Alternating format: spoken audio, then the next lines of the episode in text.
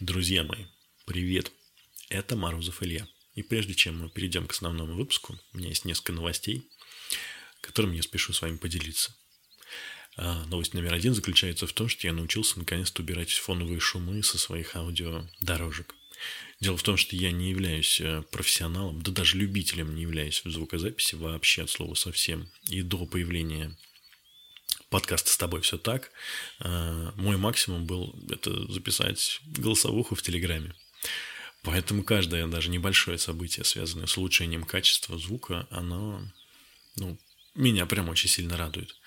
Я просто уверен, что чем лучше качество звука, тем, конечно, это незаметней, но тем больше внимания у вас э, сконцентрируется на информации, той пользе, которую мы даем в этих выпусках. И тем меньше вы отвлекаетесь на всякие там шишиши э, и другие фоновые шумы неприятные, которые, которые были во всех моих предыдущих выпусках. Надеюсь, этого больше не будет либо совсем, либо будет гораздо меньше. Это новость номер один. Новость номер два – это то, что текущий выпуск про отношения, он э, является завершающим в первом сезоне Э, нашего подкаста «С тобой все так». А, этот подкаст, в принципе, ну, я запускал как э, эксперимент. Мне просто было интересно, насколько эта тема зайдет мне лично, а вам зайдет. Оказалось, заходит и мне, и вам. Я получаю огромное количество обратной связи. Спасибо большое, ребята. Вы ставите лайки, пишите комменты. Это прям я не думал, что это настолько важно а, и настолько много дает вот этой дополнительной энергии творить, делать больше – делиться с вами этой пользой. А, это такого своего рода служение а, в обмен на вот такую вашу социальную благодарность. И это прям очень круто. Спасибо большое. А, сезон завершается не потому, что у меня закончились темы или потому, что я хочу отдохнуть, а скорее просто как подведение некой черты. Ну, то есть вот получилось, да, получилось, отлично. Значит, в новом сезоне будет больше, может быть, чуть больше профессионализма, хотя, господи, о каком профессионализме может идти речь. Хотя, он, видите, я вот птичек научился тут накладывать, чем чирикали на фоне. Вот. И многие другие штучки, которые мне тоже хочется, конечно, изучить э, для того, чтобы давать вам более качественные материалы. Это раз. А второе – подготовить новые темы, договориться с новыми спикерами. Мне очень понравились, и вам тоже заходят э, темы больших вот таких выпусков бесед, диалогов. А, я их буду наращивать, потому что мне кажется правильным давать побольше мнений, когда есть не только я и какая-то просто такая авторитарная фигура, а все-таки у нас там могут быть периодически даже полярные мнения но относительно каких-то вопросов а, со спикерами, с моими визави. А, и тогда рождается спор, а в споре рождается истина. И вы для себя можете забрать больше пользы, той, которая ну, откликается именно вам в качестве а, такого ну, какого-то ресурса, да, какой-то пользы, которую мы даем. Вот. А, мы точно поговорим в следующем сезоне на тему денег, на тему секса, на тему развития. Мы очень много будем говорить про страхи а, и что-нибудь еще. Пускай это будет пока ну, это на самом деле для меня тоже является пока еще секретом, потому что финальный э, план еще не утвержден на второй сезон. Однако он скоро уже случится. А пока мы переходим к выпуску про отношения номер два. Напомню, первый выпуск у нас был про отношения, когда у меня их нету, и я не понимаю, почему так происходит, черт возьми. Текущий выпуск, он уже про э, то, когда я уже в отношениях, и, ну, и что-то не в порядке. Вот. К нам в гости пришла Настя Страшутина, наша замечательная девушка. Она очень хорошо понимает в психологии, а, тем более в отношениях. Вот. И мы поговорим на такие темы, как а, что вообще такое отношения, а что ими не является, что является самообманом. Мы поговорим про баланс, про брать и отдавать, а, почему яркие отношения превращаются в обыденность, про розовые очки, как будто у меня все хорошо, и вот эти истории, про ревности, ссоры, как их проживать, что делать. И мы ответим на ваши вопросики. Это вот обалденно, ребята. Вы мне пишете, задаете вопросы, просите э, разобрать какие-то ситуации. Спасибо вам большое, это очень круто. Если у вас появилось желание задать новые вопросы, предложить темы для выпусков, или у вас есть желание, например, поучаствовать в качестве спикера у меня, э, пожалуйста, пишите, я открыт к любым предложениям, обсудим, поговорим. Ну, если договоримся, то все будет классно. Вот. А в любой а, сетке, где вы потребляете сейчас контент, будь то Яндекс Музыка, там Apple Music и так далее, есть кнопка контактов, ну, либо, либо Нет, она везде есть, точно. Либо есть группа ВКонтакте, где точно есть э, эта самая кнопка.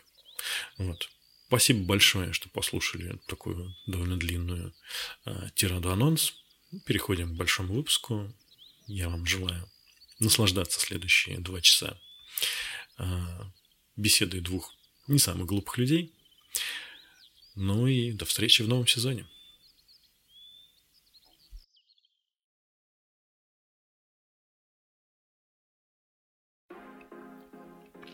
Всем привет!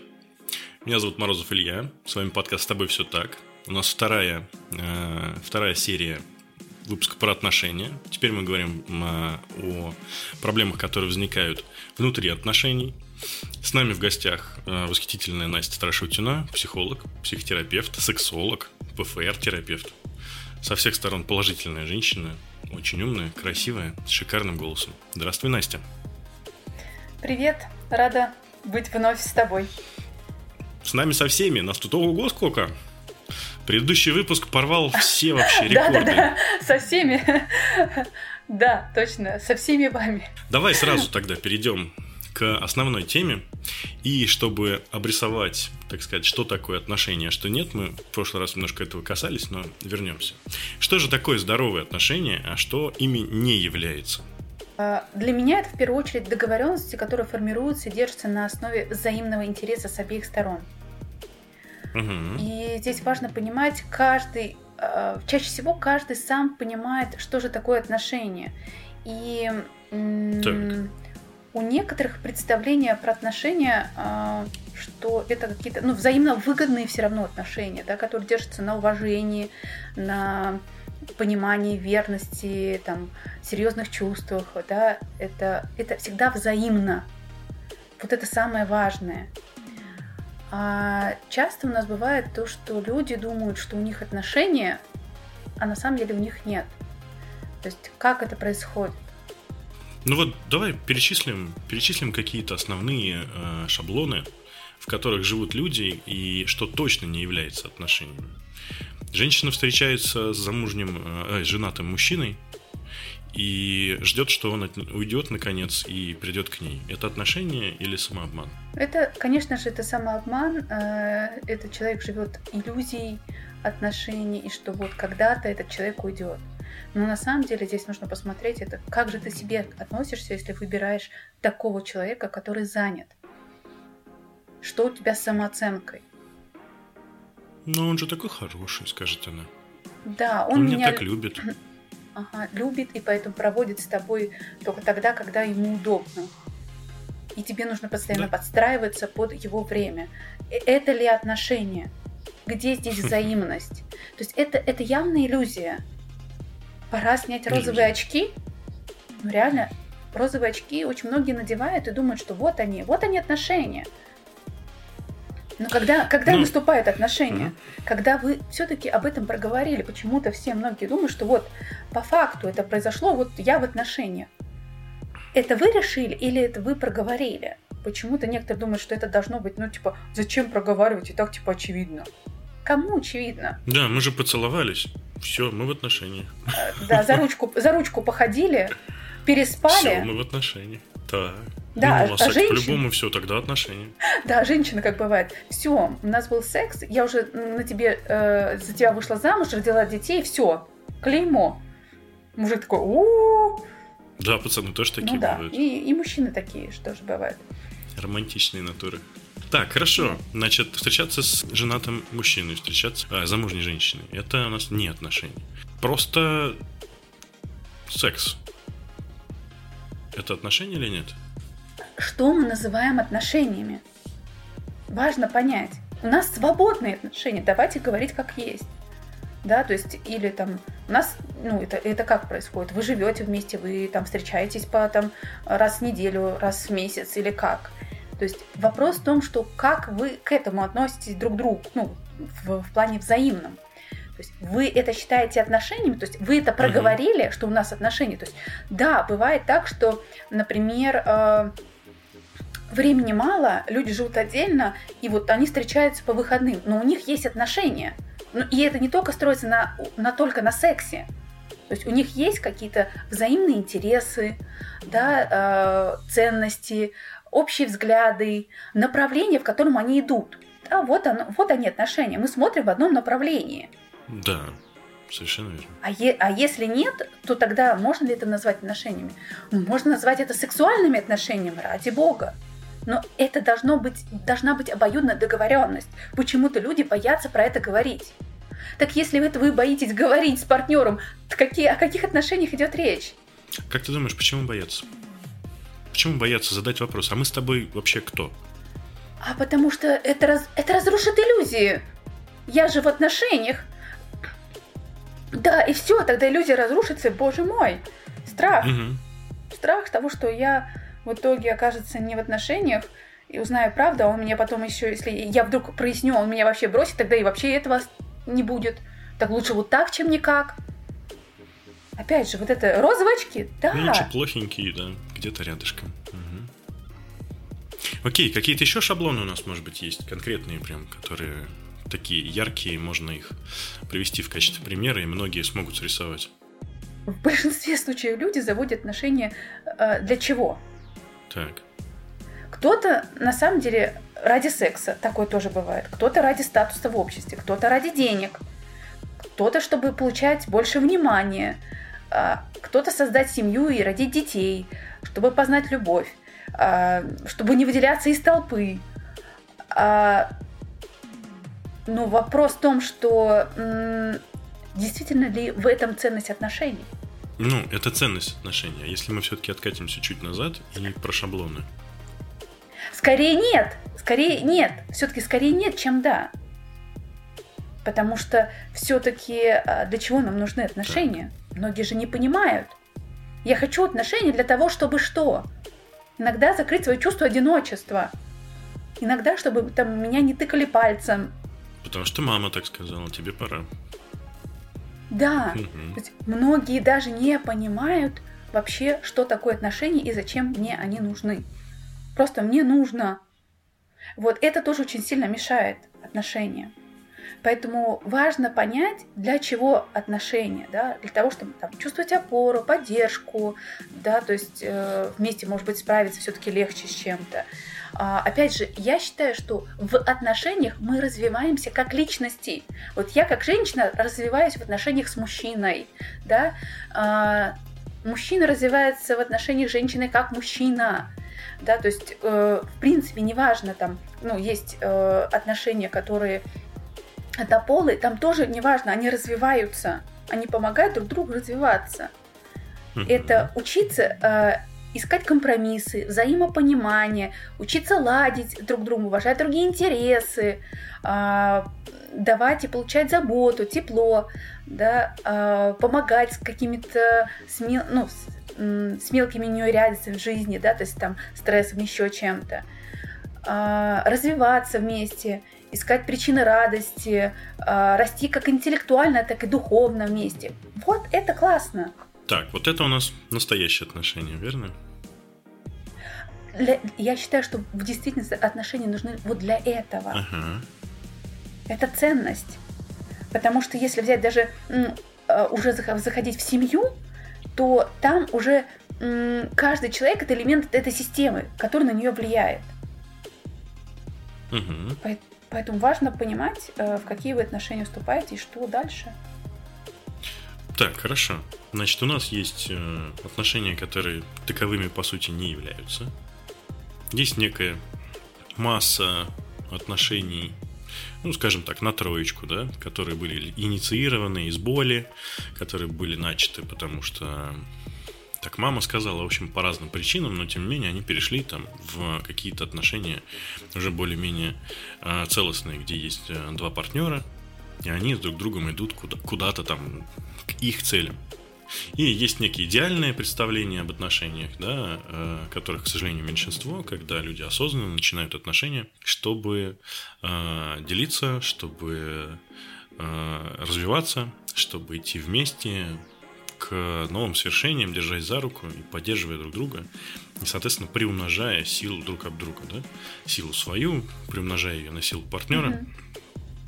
а, идти к тем целям, которые они поставили вместе, не побоялись, поговорили об этом, приняли решение, построили маршрут и идут по нему. Да, и во всех типах отношений при этом случаются ссоры, выяснение отношений, какие-то неурядицы. К сожалению, разваливаются абсолютно все отношения, uh-huh. даже самые обалденные, идеальные. Но при этом есть точно не отношения, которые при этом, ну, кто-то считает отношениями. Это вот мы перечислили два самых популярных, э, две самых популярных истории, когда есть один не свободный партнер, а второй э, уверен, что они в отношениях находятся, и второе, когда у вас просто секс, он полноценными отношениями не является. Хотя, ну, такими некими эрзац-заменителями двух одиноких людей, которым прям очень, ну, хоть какая-то близость нужна. Допустим, что им страшно нырять в глубокие отношения, ну, хотя бы такие поверхностные, хотя бы телесные отношения, они и какие-то между собой испытывают, но таковыми не являются. И мы сегодня будем говорить о настоящих отношениях, а не вот этих эрзац-заменителях, да? Да. А какой основной составляющий, такой краеугольный камень отношений ты могла бы выделить вот на основе своей практики, на основе твоего поведения как женщины в отношениях в том числе? А, основной принцип это, ты знаешь, строится на коммуникации.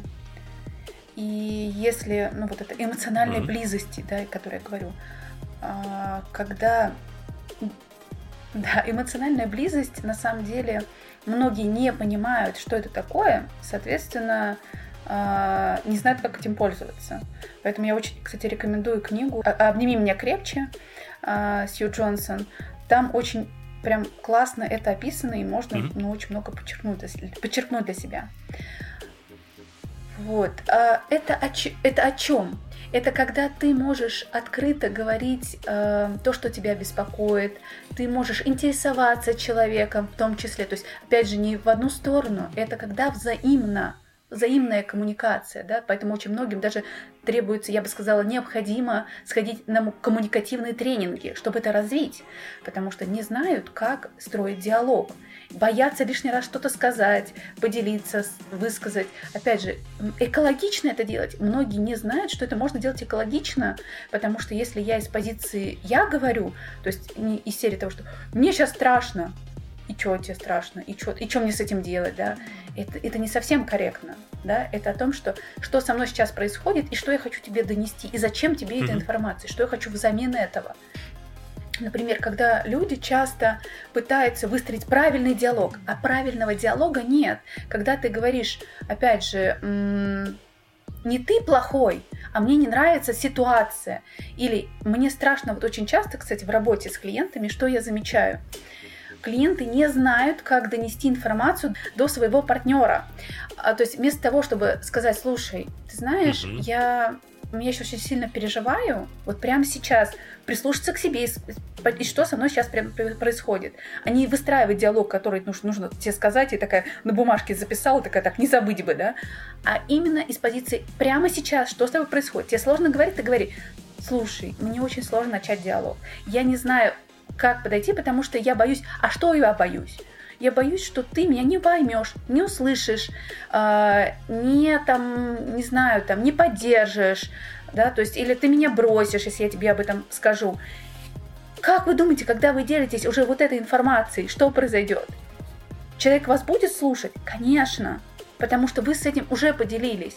И дальше у вас есть выбор, сказать или нет. Вы, если вы почувствуете, что вы не готовы даже об этом говорить, ты знаешь, мне все-таки сыкотно, вот, наверное, я сегодня не готова. Вот эта откровенность, вот это и есть эмоциональная близость, когда ты в моменте держишь, что с тобой происходит. И опять же, без тыкания, то есть старайтесь смотреть, меня не ты раздражаешь, меня раздражает ситуация, которая у нас сложилась, и как мы ее можем разрешить. А вот это тыканье, которое чаще, чаще всего происходит, оно приводит к конфликту и непониманию, и агрессии. То есть мы только провоцируем тем, что мы просто э, вместо того, чтобы сказать, вот эта ситуация, там, знаешь, меня раздражает, когда часто, там, не знаю, там разбросаны носки. Мне бы очень хотелось, чтобы они были там в корзине. И в ответ тебе, тебе надо, ты убирай.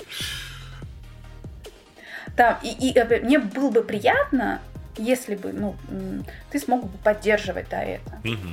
Все.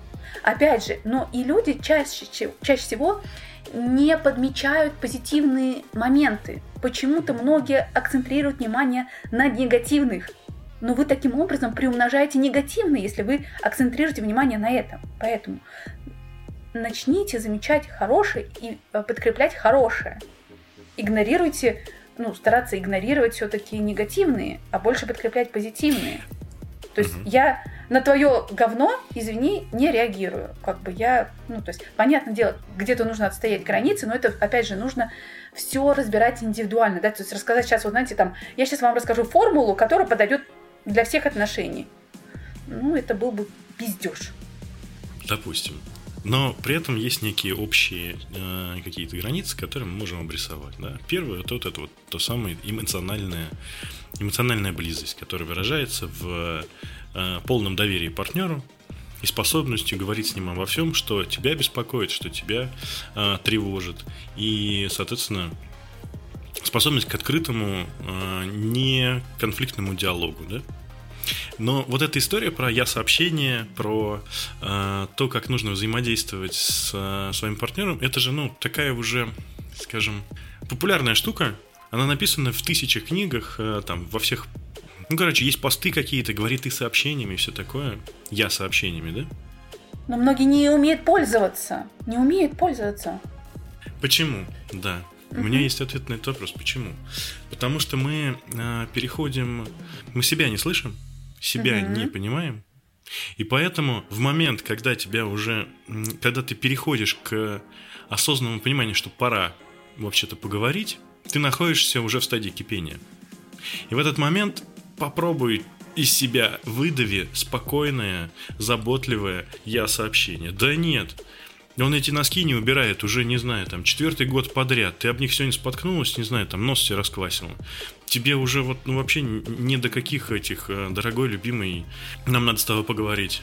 А вот это, кстати, классный звоночек. Вот это, кстати, очень классный звоночек. Это говорит о том, что, скорее всего, никакой эмоциональной близости в этих отношениях нету нету диалога. Угу. Это значит накопилось. Нету диалога, нету эмоциональной близости, но в первую очередь нету, ну, я всегда топлю за фокус на себе.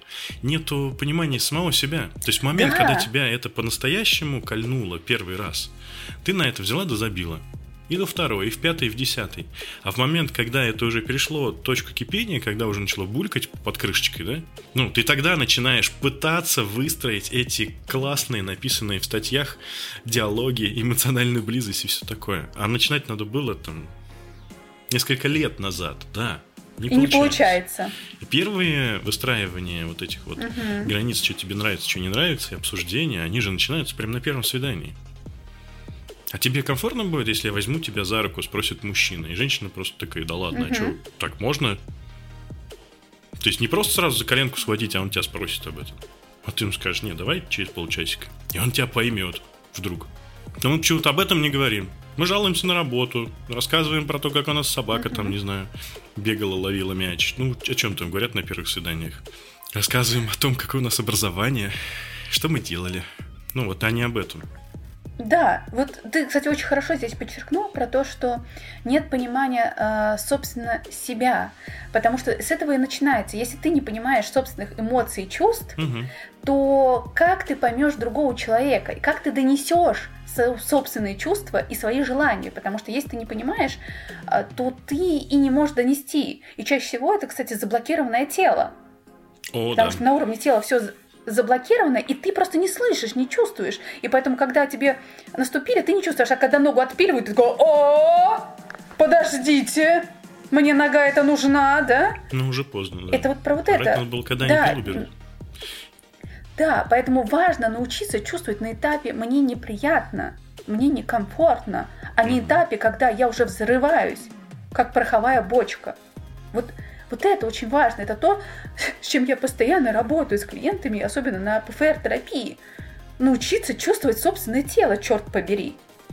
Слышать его.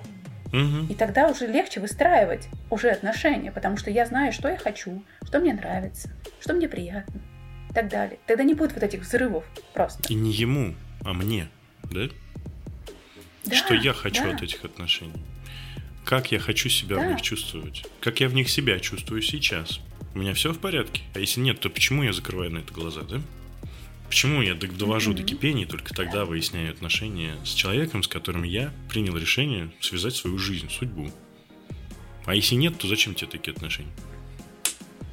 Да, ты знаешь, мне очень хочется немножко затронуть один момент, который очень часто всплывает, mm-hmm. который мне, для меня очень болезненно. Когда я слышу, как некоторые партнеры отзываются о своем партнере. Я, боже, это, это ужасно. Этот мудак. Или она коза. Наверное, самая простенькая, да? Он говно, она говно. Ребят, пожалуйста, друзья, кто нас слушает, если вы в отношениях, значит вы выбрали лучшего партнера. Если вы негативно отзываетесь о партнере, то поставьте знак равно. Это, это говорит только о вас в первую очередь.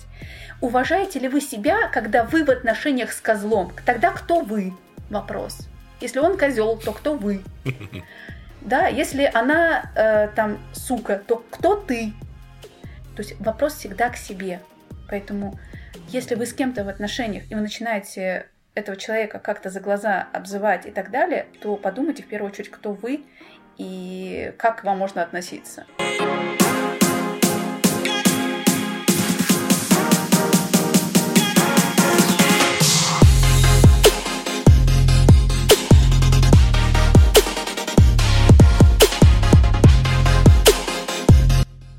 У нас следующая тема – баланс давать брать.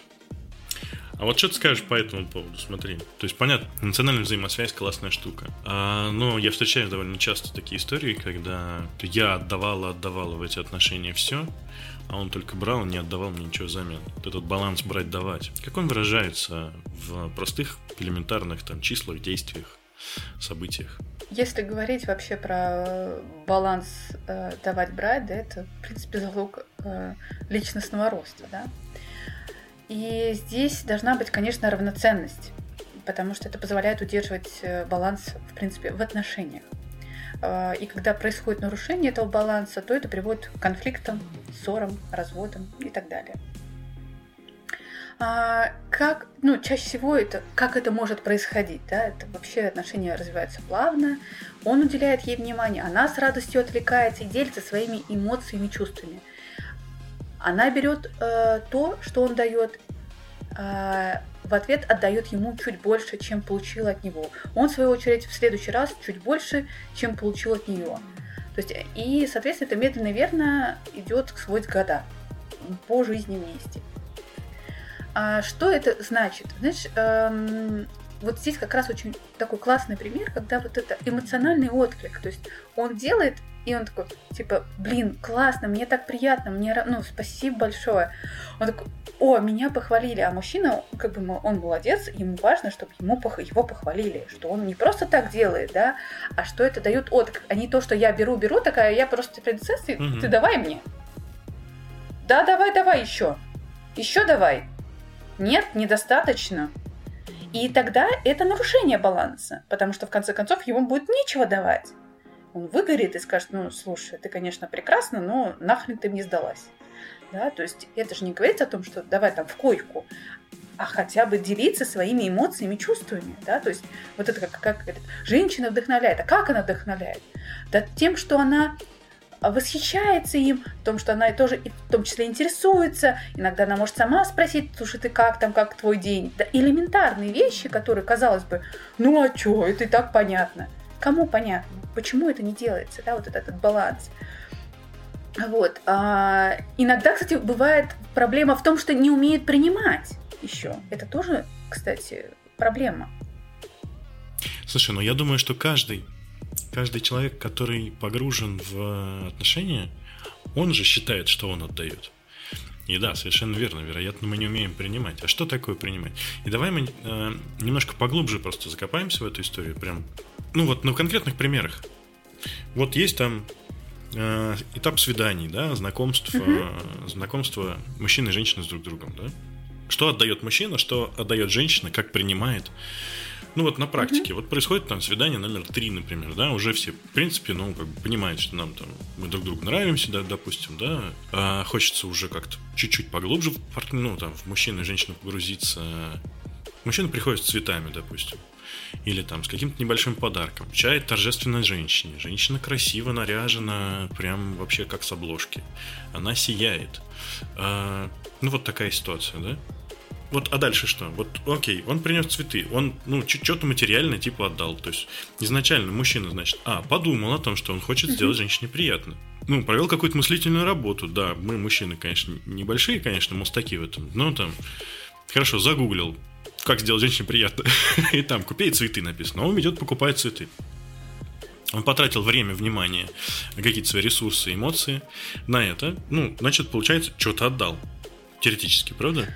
Угу. Он еще 20 раз может облажаться, конечно, как-нибудь швырнуть в нее букетом или там забыть его дома, забыть в машине, э, не знаю, дверь, дверьми его зажмет, но это мы опускаем, да? То есть он доходит и со всей нежностью, любовью, на которую способен мужчина, вручает торжественно женщине подарок.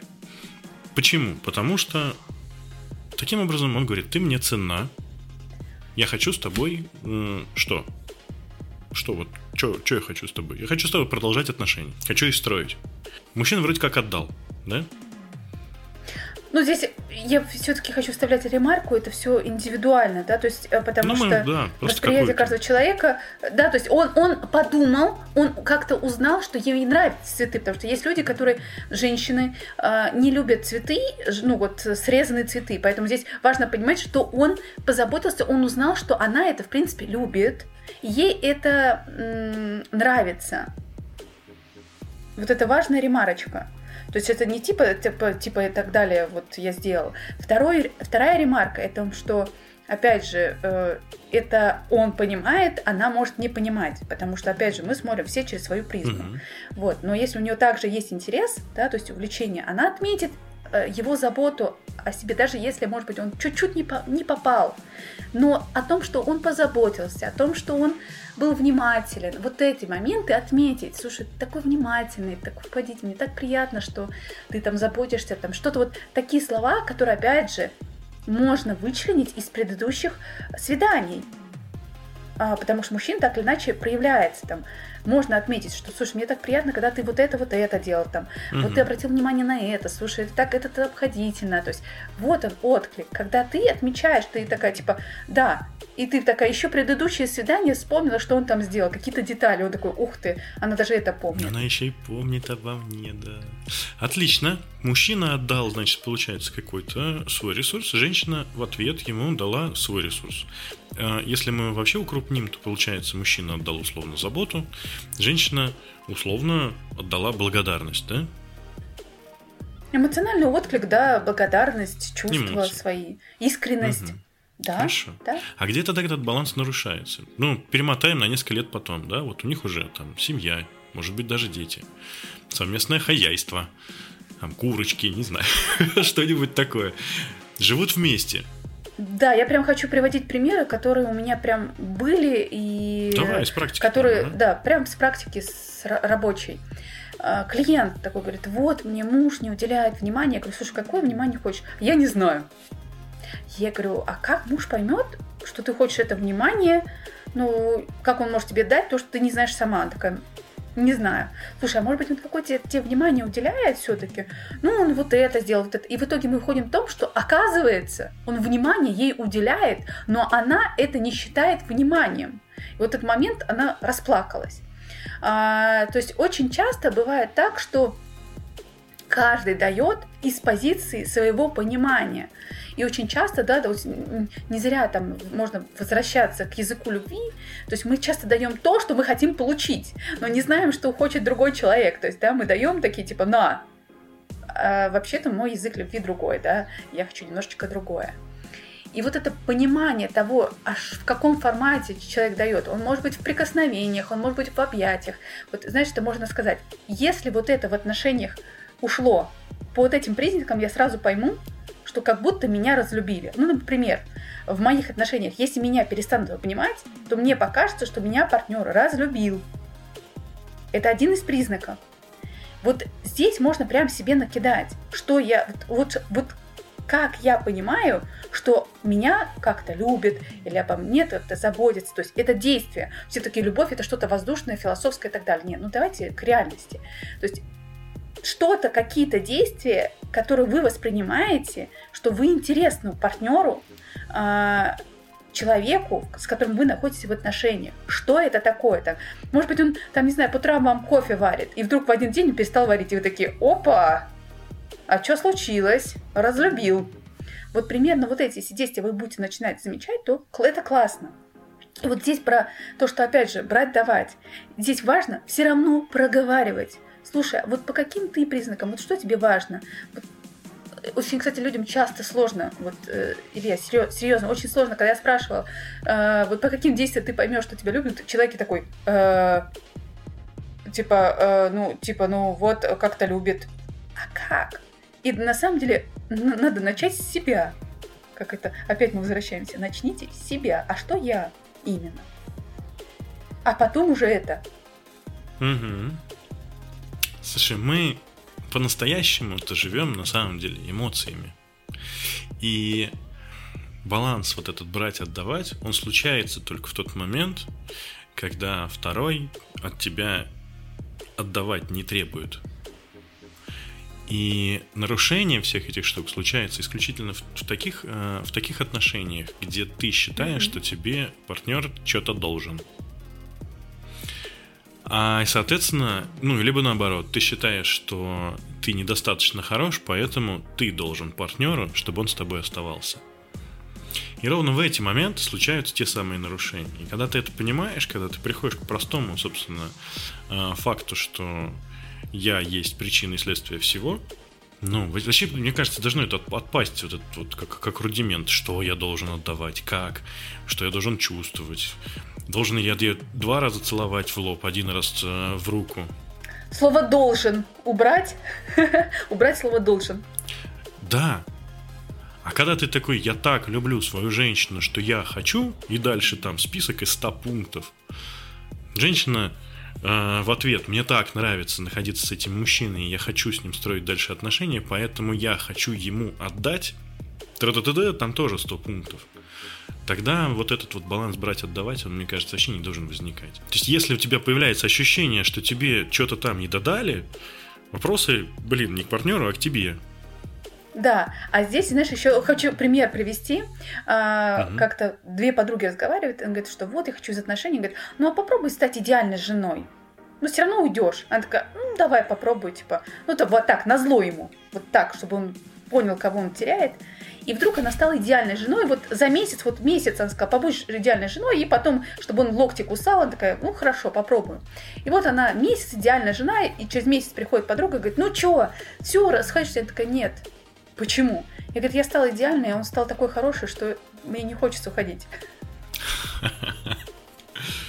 Да, совершенно верно. Вот он баланс. Да, это просто означает, что мы ныряем в отношения не потому, что хочется, а потому что надо. Потому что мы назначаем своих партнеров ответственными за наше счастье. Потому что нам кажется, что мы какие-то неполноценные без второй половинки. Блин, потому что даже слово такое есть, вторая половинка. Какая нафиг половинка? Ты целостная личность, встречаешься с еще одной цел... да. целостной личностью, и вы образуете союз. Союз двух равных. Независимых, а равных. И тогда вообще вот эти все отдавать, что там, ой, что-то болит. Ну, это какая-то некая, конечно, ну, такая утопия, да? То есть, понятное дело, что мы все, ну, немножко не идеальны. Понятно, что нам всем немножко mm-hmm. нужно чье-то внимание, вза- взаимодействие с другими людьми. Иначе бы ну, не было потребности вообще создавать пары. Но вот стремиться к тому, чтобы не быть зависимым от партнера, не быть зависимым от тех эмоций, которые ты испытываешь mm-hmm. рядом с партнером, оно позволяет ощущать ту самую легкость и такое парение, и вот это вот воздух между вами созданный, между мужчиной и женщиной, между двумя партнерами каких угодно полов, цветов, раз, Э, он создает то самое, ту самую подъемную силу, которая отправляет вас на тот самый новый уровень отношений, где как-то все классно, как-то все вот прям ладно, как-то все получается, да, в один прекрасный момент. Но э, мы говорим про уже состоявшиеся отношения, вероятно, у вас там есть уважаемые наши слушатели, у вас там, наверное, есть уже какие-то и болячки, и что-то там накипело, и уже где-то побаливает. А поэтому у нас следующий вопрос. Почему яркие отношения превращаются в обыденность? страсть в отношениях через один год, через три года, через десять лет. Как это вернуть, как почувствовать себя женщине желанной, мужчине таким себя завоевателем или даже, ну, ну настоящий мужчина, он, он же кто? Мне очень понравилось, кстати, как вот ты сказала, мужчине нужно похвалу. Мужчина чувствует себя в отношениях хорошо, когда хорошо его женщине. Мужчина не способен, в принципе, вот это все забирать от женщины постоянно. То есть он кайфует, когда кайфует его его избранница. Он ей что-то принес, там шкуру медведя принес, бросил к ногам. Она хлопает в ладоши, мужчина такой, вот я молодец. Вот сейчас мне хорошо. В сексе он смог женщину там довести до высоких нот. Он чувствует себя хорошо. Настоящий мужчина. Сделал ей подарок, ей приятно, ей хорошо устроил ей жизнь мечты, ее мечты, обустроил там жилище, накупил всех этих штуковин каких-то, которые она любит. Он чувствует себя хорошо. И как вернуть вот эту страсть, как вернуть эти ощущения, как вернуть это представление а, и вот эту вот легкость и романтичность, когда вы уже прожили какое-то количество лет вместе – ну, важно понимать, что есть, опять же, семейный цикл, и вообще отношения начинаются, не как все думают, когда мы там поженились, а когда мы начали жить вместе, да. А, и здесь важно понимать, что мы встречаемся с кризисами семейной жизни, там, по годам, да, там год, 3, 7, 13, 21. Это именно кризисы для роста, для совместного а, развития. То есть кризис, на самом деле, он как благо. А, и здесь очень важно понимать, что вообще может влиять на вот это. Во-первых, там, первый год э, отношений, да, когда мы подстраиваемся, перестраиваемся, это бытовуха и так далее, да, то есть это, так, это такая первая проверка нас. А потом часто там рождение детей идет, да, и опять это тоже наваливается, и опять происходит проверка нас. Потом здесь очень важный фактор, проживает ли эта семья отдельно или с родителями кого-то, да, это очень сильно влияет, там, финансы влияют, паттерны, семейные сценарии, интернет в том числе, кстати, очень сильно влияет, да, начитались и там, так далее. То есть очень, очень много факторов, которые на самом деле могут э, негативно сказываться. Вопрос, как мы с этим справляемся, что мы с этим делаем. То есть если мы как бы пара, то мы команда, и мы объединяемся против чего-то, да, давай вместе угу. сделаем, давай посмотрим на это, давай объединим усилия, да, то есть мы враги или мы команда. Вот это вопрос, который вообще хорошо бы задавать друг другу регулярно и что каждый из нас может сделать, чтобы улучшить отношения. Что сегодня я могу сделать для того, чтобы улучшить наши сегодняшние отношения. Да? То, что я делаю, это улучшает наши отношения или ухудшает? Это нас сближает или отдаляет? Если каждый в отношениях начнут это вообще начнут задавать, как ты думаешь, как это скажется на отношениях? Ну, таких вопросов, наверное, вообще не возникнет тогда. Но мы э, сейчас разбираем вопрос, когда мы уже с этим столкнулись, да? То есть, конечно, классно да. бы откатиться на там N лет назад и, и начать себе задавать эти вопросы. Но сейчас мы уже находимся в состоянии, когда как-то серо, как-то уныло, как-то этот э, мужчина превращается в мебель. Это тоже, это тоже хорошо бы начать, да, это хорошо бы тоже начать. И здесь очень, кстати, важно, очень много упражнений, которые помогают вернуться, да, то есть э, вспомнить вообще, почему я выбрал это, как, почему я выбрал это, э, господи, выбрал эту женщину, почему я выбрала эту мужчину, какие качества мне нравились в этом человеке, да, прям прописать. А, как я сейчас воспринимаю эти качества человека. А, хорошо бы начать ходить на свидание. К сожалению, к сожалению, многие вообще забывают, что возможно а, ходить на свидание. И свидание это не то, что я такая выбралась из дома. Ребят, свидание это когда вспомните, как вы ходили первый раз. Вы что, вот так же, типа, а вот я в спортивке пошла. А вот волосы черти как, нормально. Это не свидание. Свидание, когда вы готовитесь к свиданию. Когда каждый как-то, ну, приоделся, там, нарядился, что-то сделал для этого. То есть пусть это будет хотя бы раз в месяц. Боже, раз в месяц это уже чудо. И как бывает, а мне некуда деть детей. Типа, у нас нет бабушек. Поставьте раз в месяц. Ну, нет раз в месяц, хотя бы раз в два месяца это поставить себе цель, договориться, познакомиться. А, когда нет денег, поверьте, если вы начнете поставьте задачу себе такую, вы найдете, с кем ребенок побудет. И найти там, не знаю, даже, ну, молодую нянечку с детсада, да, которая получает 3 копейки, а вы скажете, мы вам заплатим там столько-то. Она порадуется. Если вы захотите, вы найдете. Остальное все оправдание. Но, знаешь, очень важный момент, что часто люди не хотят меняться, потому что на самом деле это страшно. Э, вот, например, когда там рождается ребенок, и женщина переключается на ребенка. Часто я не хочу, поэтому я буду, типа, у меня ребенок. Нам некогда, у меня ребенок. Ну, оправдание собственно. Да, бессилия. да, то есть я не хочу меняться на самом деле, не хочу ничего для этого делать. Поэтому я найду оправдание, почему мы не можем ходить на свидание. Он или она найдут оправдание. У меня столько работы, я, я не могу. У меня завал. Мне бы отдохнуть пять минут, полежать. Я уже счастлива. А тут свидание. Какое нахрен свидание? Но если страшно ходить на свидание со своим избранником, можно просто проводить время вместе вдвоем. Главное вытаскивать себя из обыденного вот этого рутинного мира. То есть это надо да. выйти из дома.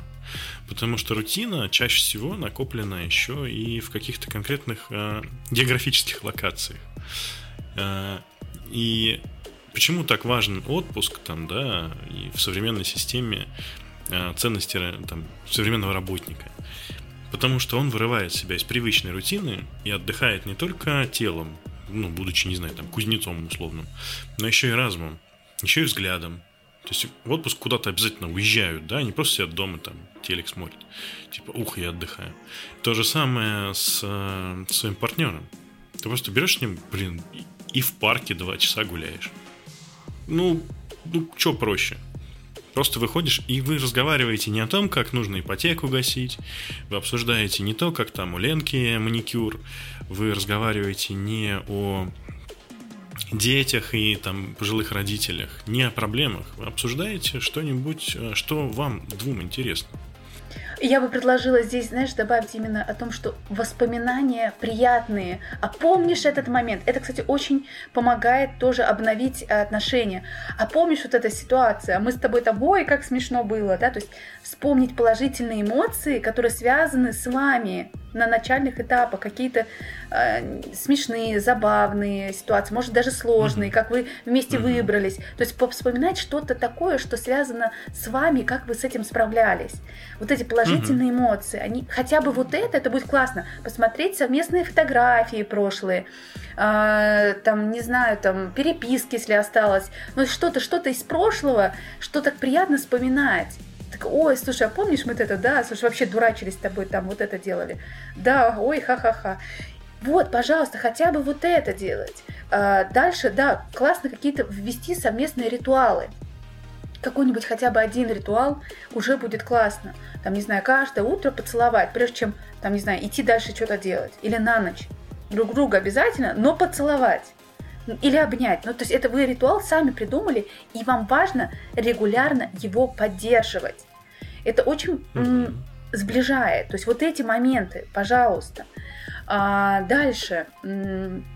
Что еще? Совместный фильм. Опять же, не просто, ребята, посмотреть фильм, а обсудить. Проблема чаще всего в том, что ну посмотрели, и чё? не просто, а посмотрели, угу. поделились своими эмоциями, впечатлениями. Слушай, а вот что ты думаешь о главном герое? А как он поступил? А как ты относишься к этому? А как я к этому отношусь? Обсудить. Вот потому что раньше мы там мультики мы обсуждали, почему герой плохой, сказку почитали, почему герой хороший и так далее. И детям полезно так сказки просто не просто почитать, а обсуждать, почему герой плохой, почему он хороший и так далее. А, книгу взяли одну главу, вместе почитали, обсудили одну главу. Угу. Ну там не надо нестись. Договорились по одной главе, там по чуть-чуть. Не знаю, пусть это будет там, не знаю, пять страниц. Пять страниц прочитали, у меня это занимает пять минут.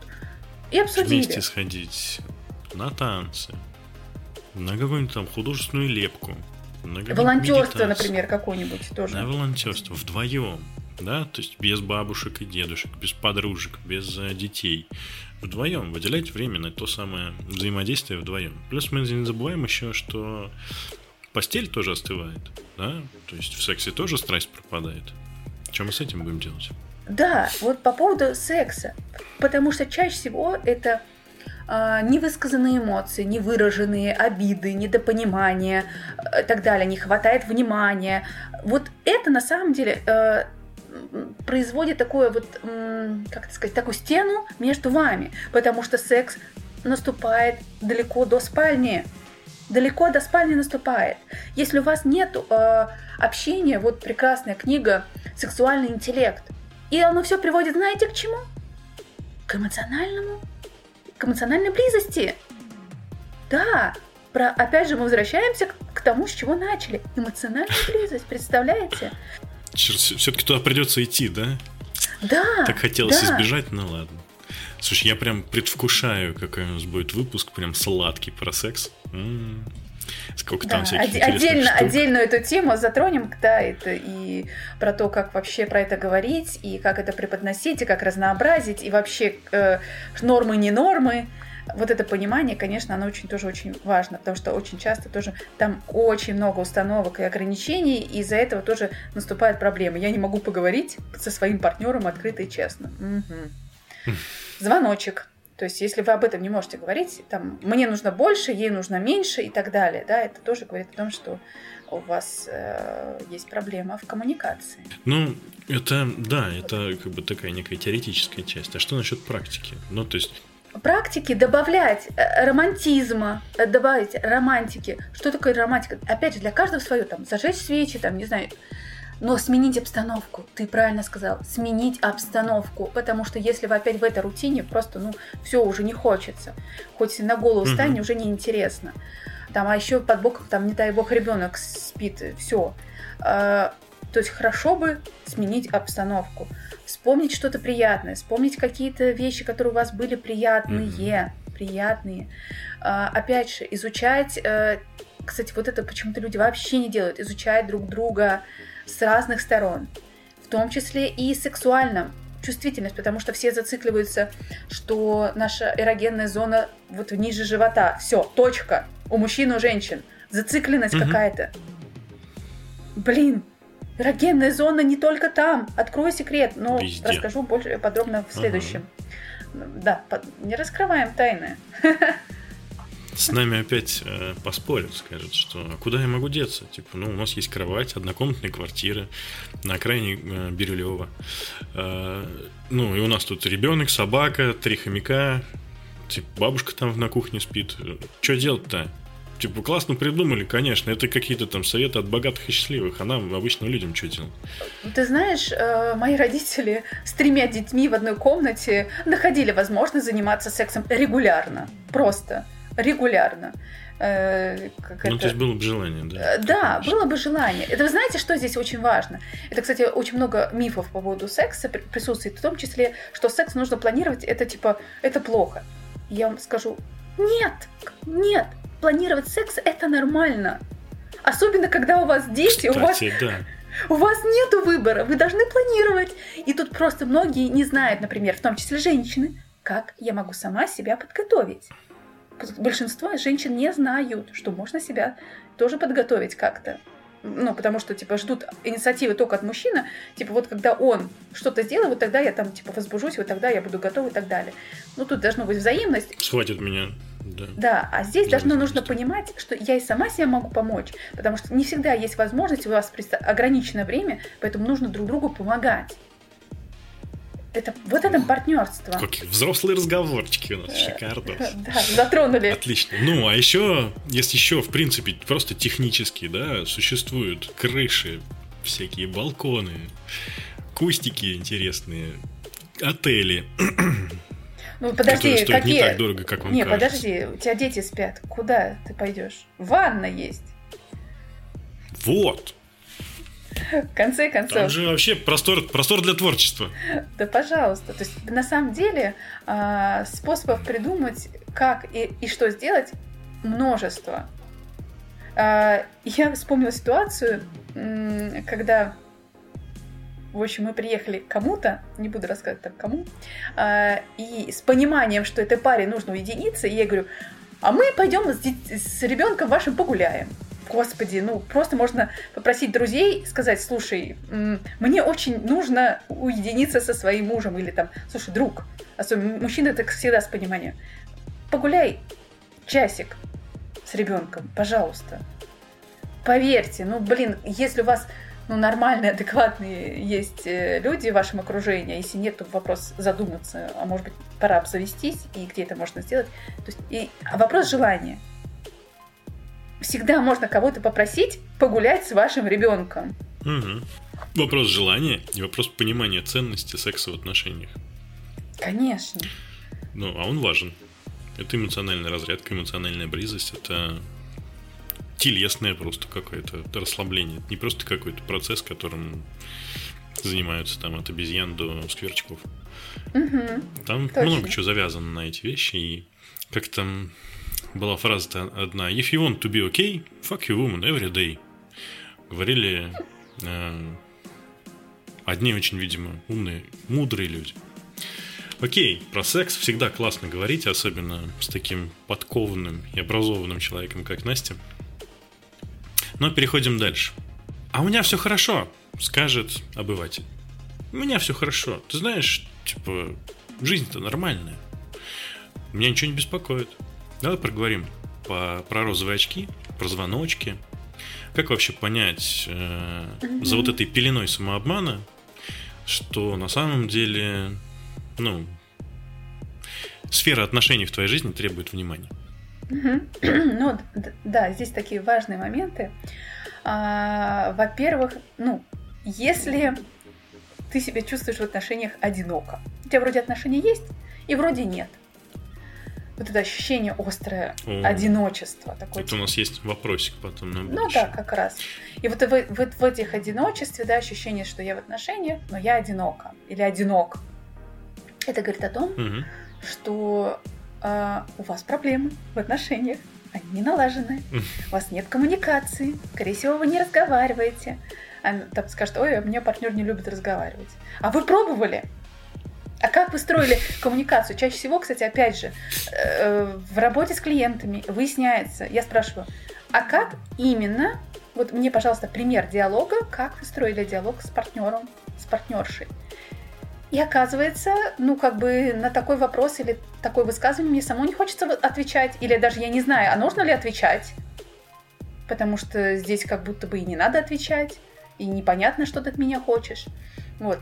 Опять же, а, это про то, что мы не умеем разговаривать. Второе.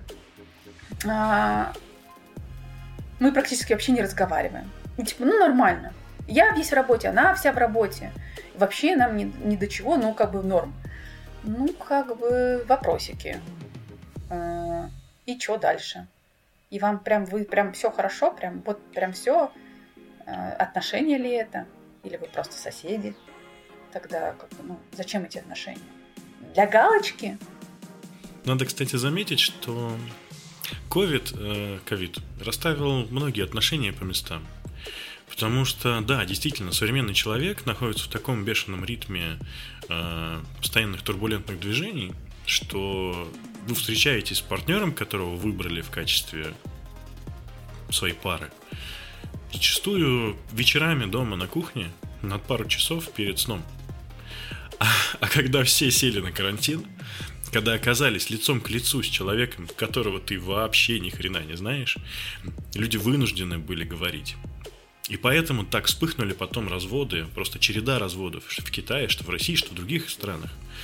Но мы ничем не отличаемся друг от друга, мы точно такие же млекопитающие. И каждый из... Э, э, вот, вот каждый из этих этапов, когда, блин, надо, оказывается, говорить, вдруг приводил нас к тому, что я совершенно не знаю человека, и мне не с чем с ним говорить. То есть мне с ним нечего делать, он мне никто. А хотя, казалось бы, да, казалось бы, прекрасная семья, красивая жена, успешный мужчина, э, там, не знаю, машина, дом, квартира, дача, ну, короче, что там положено иметь. Вот этот весь набор, все это есть, казалось бы. Внешняя картинка, лоска, у меня все хорошо, как у людей. Как у людей, кстати. Как у людей, типа, все в порядке. У нас есть ребенок, как у людей. У нас есть квартира в ипотеку, как у людей. Двушка, не однушка, между прочим.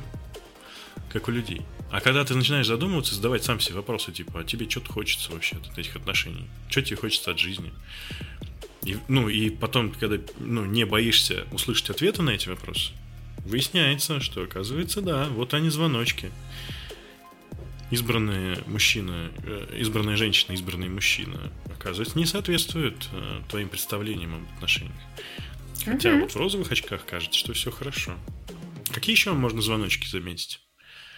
Но опять же, здесь вопрос в том, что могу ли я открыто говорить и разговаривать с этим человеком. Не думаю ли я о том, что мне страшно сказать.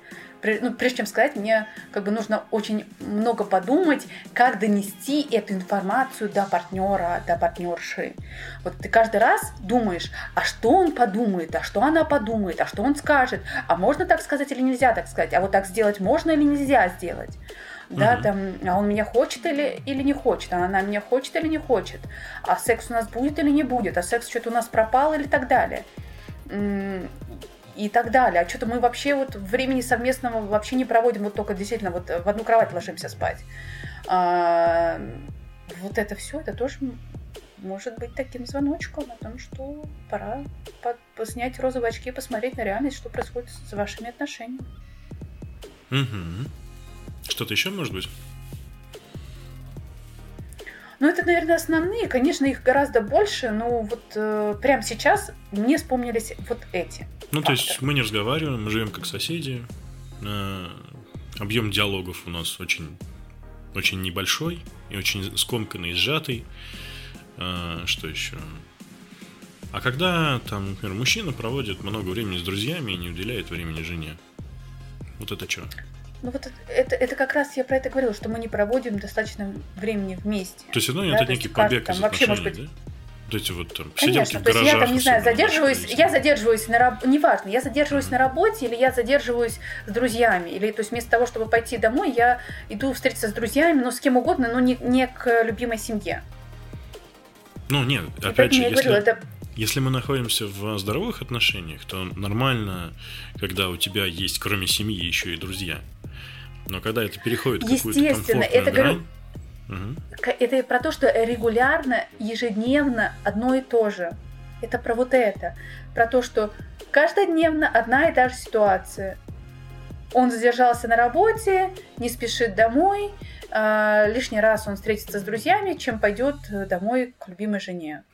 Потому что там ему что? Как-то не очень, да?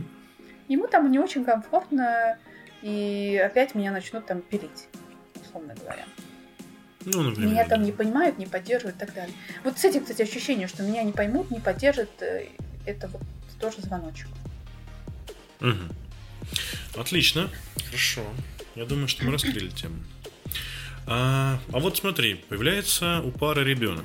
Зачастую это, ну, как бы логичное продолжение отношений длительных. Не у всех, и многие сейчас допускают, что можно, в принципе, без детей жить. Но, как бы, есть некий шаблон, опять же, что если пара как минимум год вместе, уже начинаются вот эти вот смехуёчки, там, типа, а когда детишки, а когда свадьба?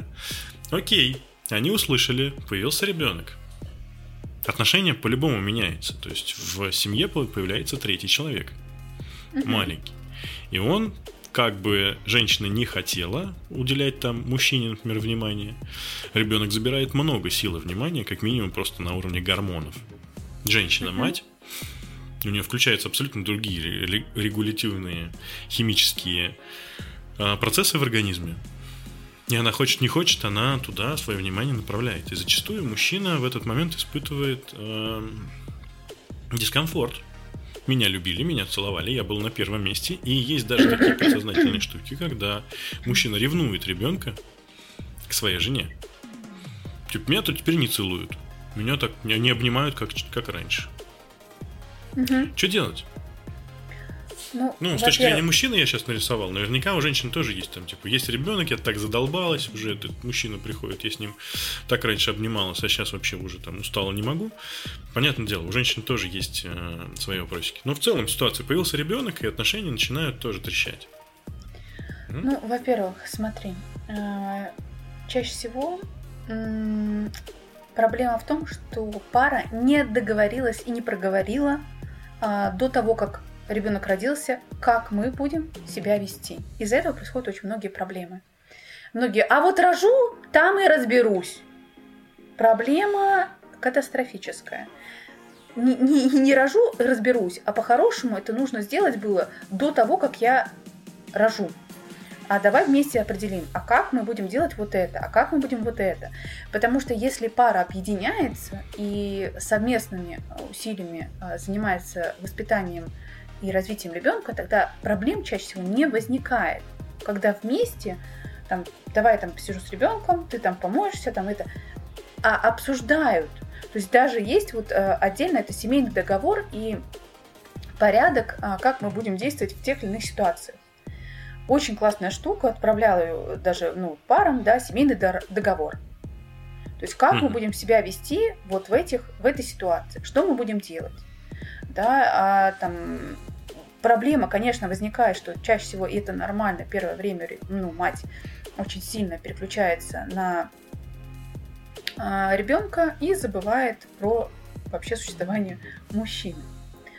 А, но если на самом деле мужчина очень сильно помогает, даже на первых порах, то это не произойдет. Опять же, а, правильное распределение ролей, прав, обязанностей.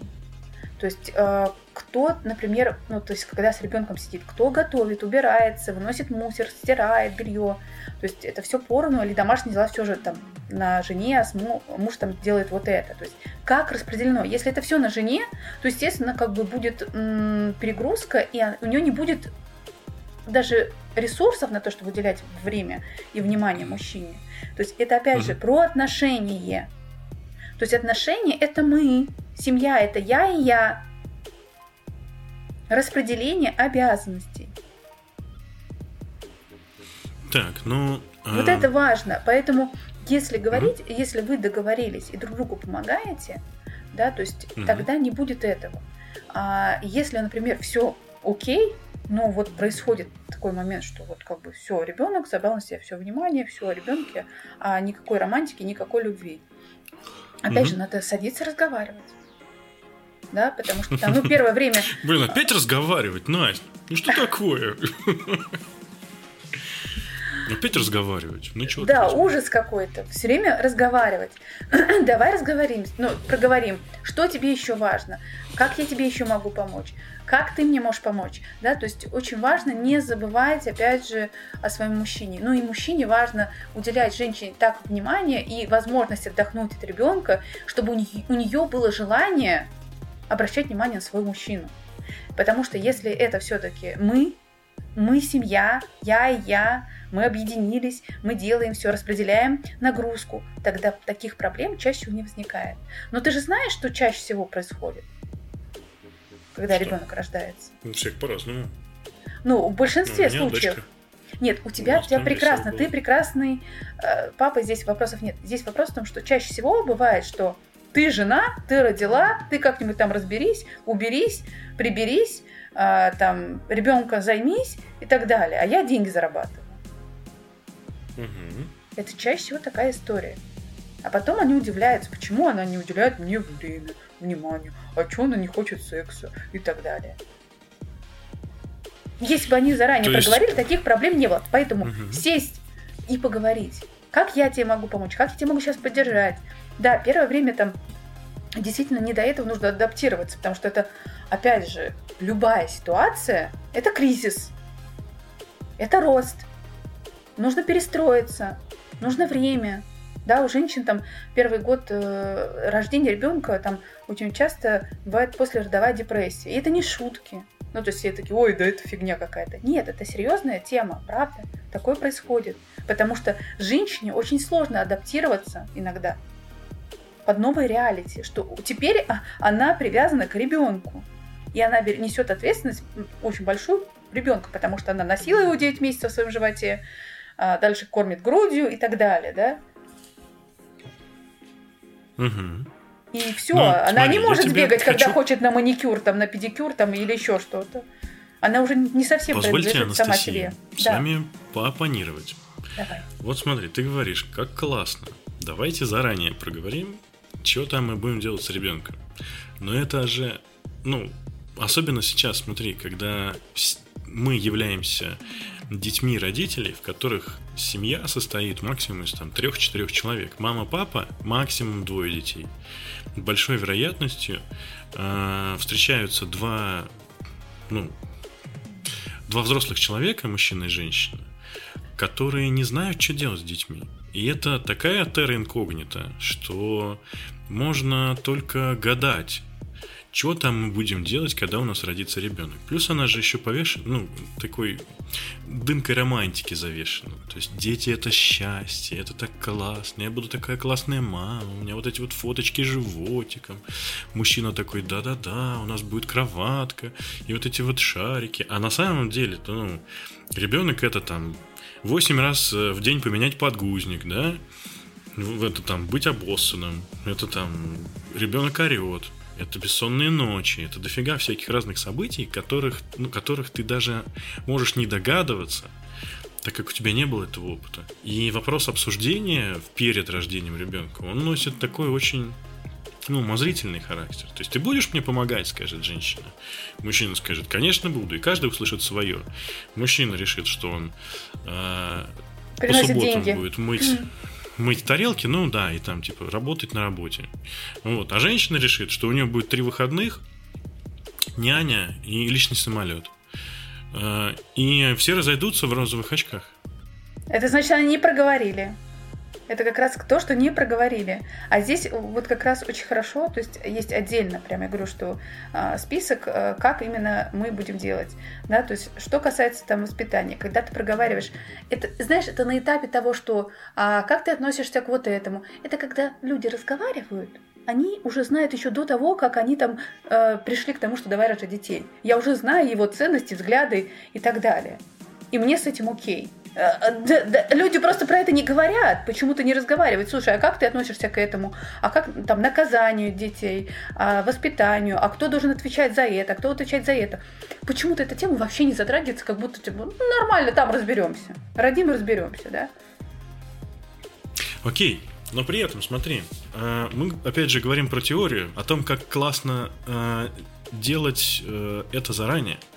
Но мы сейчас находимся в точке, когда наши слушатели уже э, являются родителями, может быть, не по одному разу, и когда уже отношения отдалились. Что тогда делать? Как нам вот этот баланс выстраивать э, с появлением нового, э, ну, нового элемента в системе? Ну, тут вопрос. Либо, если самостоятельно не получается, то тут только обращаться э, к психологу, семейному психологу.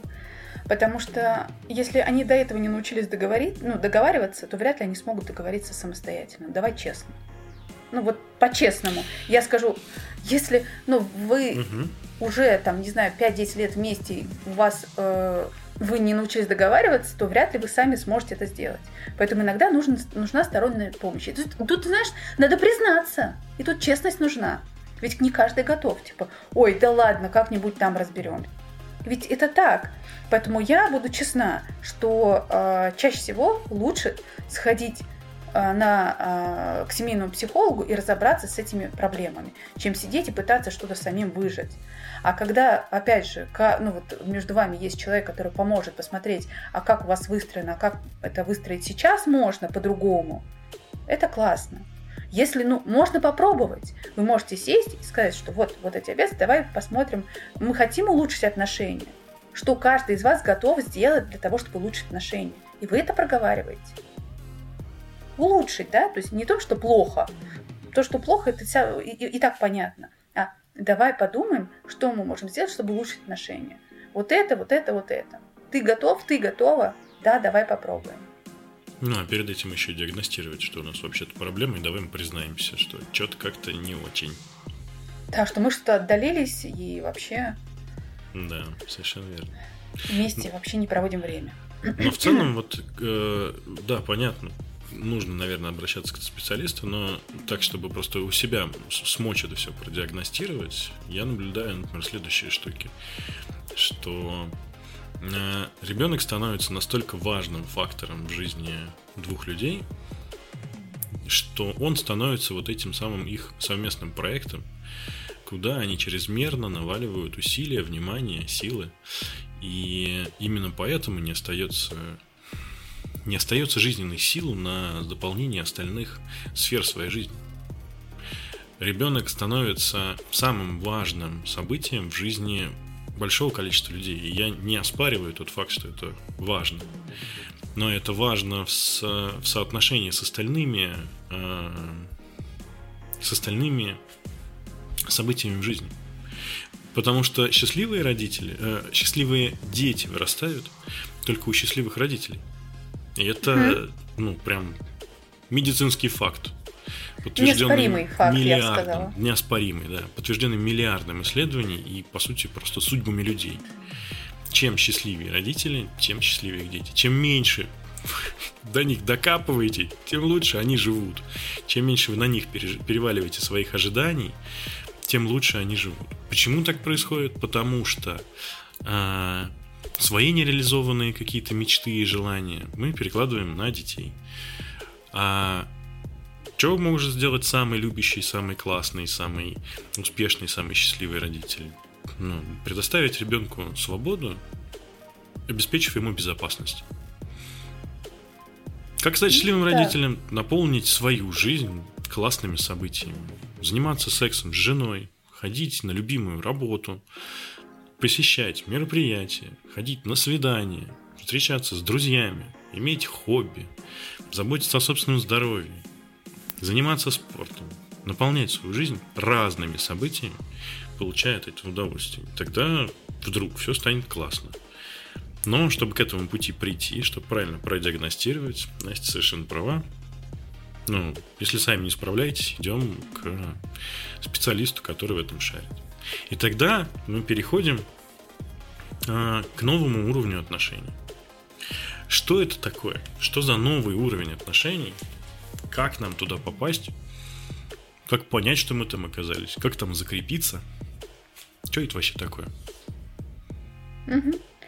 А, новый уровень отношений, как мне кажется, это вот э, когда наши отношения укрепляются с каждым годом, с каждым днем, часом. А, и знаешь, у меня есть очень много примеров в моей жизни. И вот э, одна из них это моя коллега, которая говорит, ты знаешь, у меня с каждым годом стала расти любовь к моему мужу. А, они прошли кризисы, у них был кризис первого года рождения ребенка, но в последующем а, они постоянно вместе работают над отношениями, что мы можем сделать, как мы можем улучшить. Они заботятся друг о друге.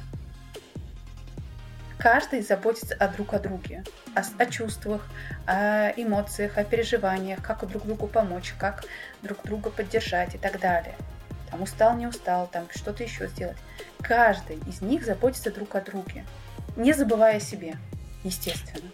Настюш, а что это? Чтобы что? Чтобы чувствовать себя еще счастливей, наполненней.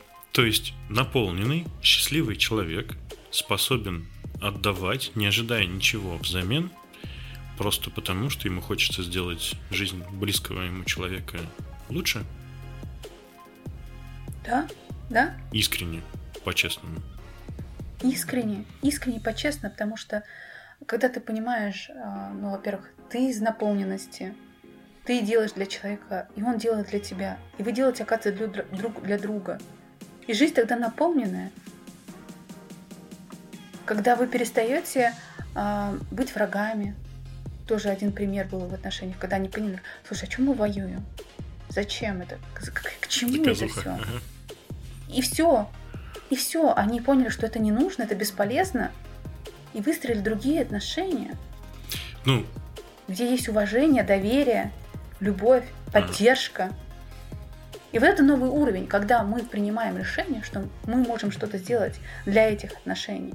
А что именно мы можем сделать? Что каждый из нас может сделать? А что каждый из нас может сделать? Как туда попасть? Какой сделать первый шаг в отношении твоей мечты? Задавать себе вопросы задавать опять себе вопросы. Если опять, я уже повторяюсь, если каждый начнет задавать себе вопросы, что я лично могу сделать в этих отношениях, как я могу улучшить, а, что я сегодня сделал, как я могу себя там порадовать и как я могу партнера порадовать. Что я могу сделать приятно для себя, для партнера. То есть, ну, то есть отношения это когда я не только забочусь о себе, но и не забываю о партнере. То есть задавать эти вопросы, задавать партнеру, партнеру эти же вопросы, да, то есть что я могу сделать для тебя сегодня, как, я, как мы можем улучшить наши отношения. То есть объединять усилия. Слушай, какой у нас разный взгляд и какой при этом какой при этом одинаковый результат. Я бы первое, что сказал, типа, отстать от другого. Ну, перестать э, от него ожидать. Это, видимо, просто шаг номер ноль. Э, да, а не один. да, конечно. Отстать это сто процентов. Это когда ты фокус внимания. Это тоже вот пример с, с клиентом тоже было, то что вот он там мне не уделяет внимания. Ты, говорю, переключи внимание на себя. Переключи внимание на себя. Все, займись собой. И как только она переключила внимание на себя, все стало на свои лыжи. Все, все было, стало прекрасно. Она отъебалась от него. Вот так можно же говорить? Да. 18 плюс. И, и в том числе и он, ну, и это мужчинам тоже относится, отъебитесь от своей женщины, займитесь собой. Так это же страшно, скажут тебе. Это, про, кстати, про самооценку. Это про самооценку. Вдруг я отстану от него, перестану э, фокус держать на нем, а он меня там бросит, там перестанет мне уделять внимание и так далее.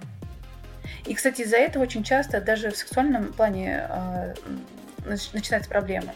Когда ты просишь там, слушай, давай сексом позаниматься, давай сексом, давай, давай это уже, ну все, ну что, ну когда, ну давай это, ну что ты, давай пошли, не хочется. Когда тебя требуют, не хочется. Вот, поэтому очень важно, да, здесь вот то, что мы поддерживаем э, важный момент, всегда фокус оставляя на себе, а дальше мы просто добавляем. То есть это мы-то оставляем, это же основа основ, а дальше мы просто ну, туда добавляем еще одни важные факторы. То есть это я не убираю. Это, как говорится, само собой разумеющееся. Ну, классно, что ты проговариваешь. Ну, как само собой разумеющееся? Ты что? Это же вообще, ну, к тебе же приходят люди на прием. Я думаю, что они начинают разговор примерно так. Ну, какой-нибудь там обезличенный. Вы знаете, мой муж меня не любит.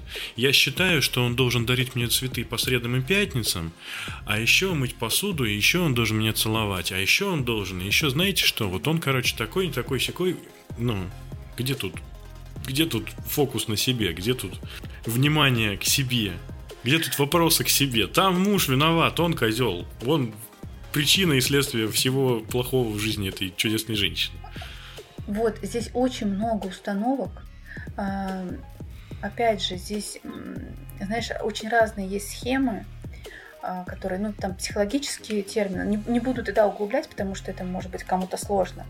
А, но это могут быть убеждения себе о других, которые развиваются там в раннем возрасте, имеют длительный негативный эффект. Да? Там, например, ни на кого нельзя рассчитывать, кроме себя. Одно из них, одно из них убеждений, да. Или а, там, опять же, ощущение вот этой покинутости, с которой я живу. Там, мой супруг не сможет мне а, оказывать поддержку, когда мне будет нужен. То есть, и человек будет искать постоянно этому подтверждение. Вот, когда я его попросила, он не смог.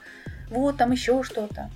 А, там, если там брать там а, ощущение вот этого а, избегания, да, то есть человек блокирует мысли, образ, который, скорее всего, там, запустит схему использования, да, вот, этой, вот этого, скажем, вот этих чувств.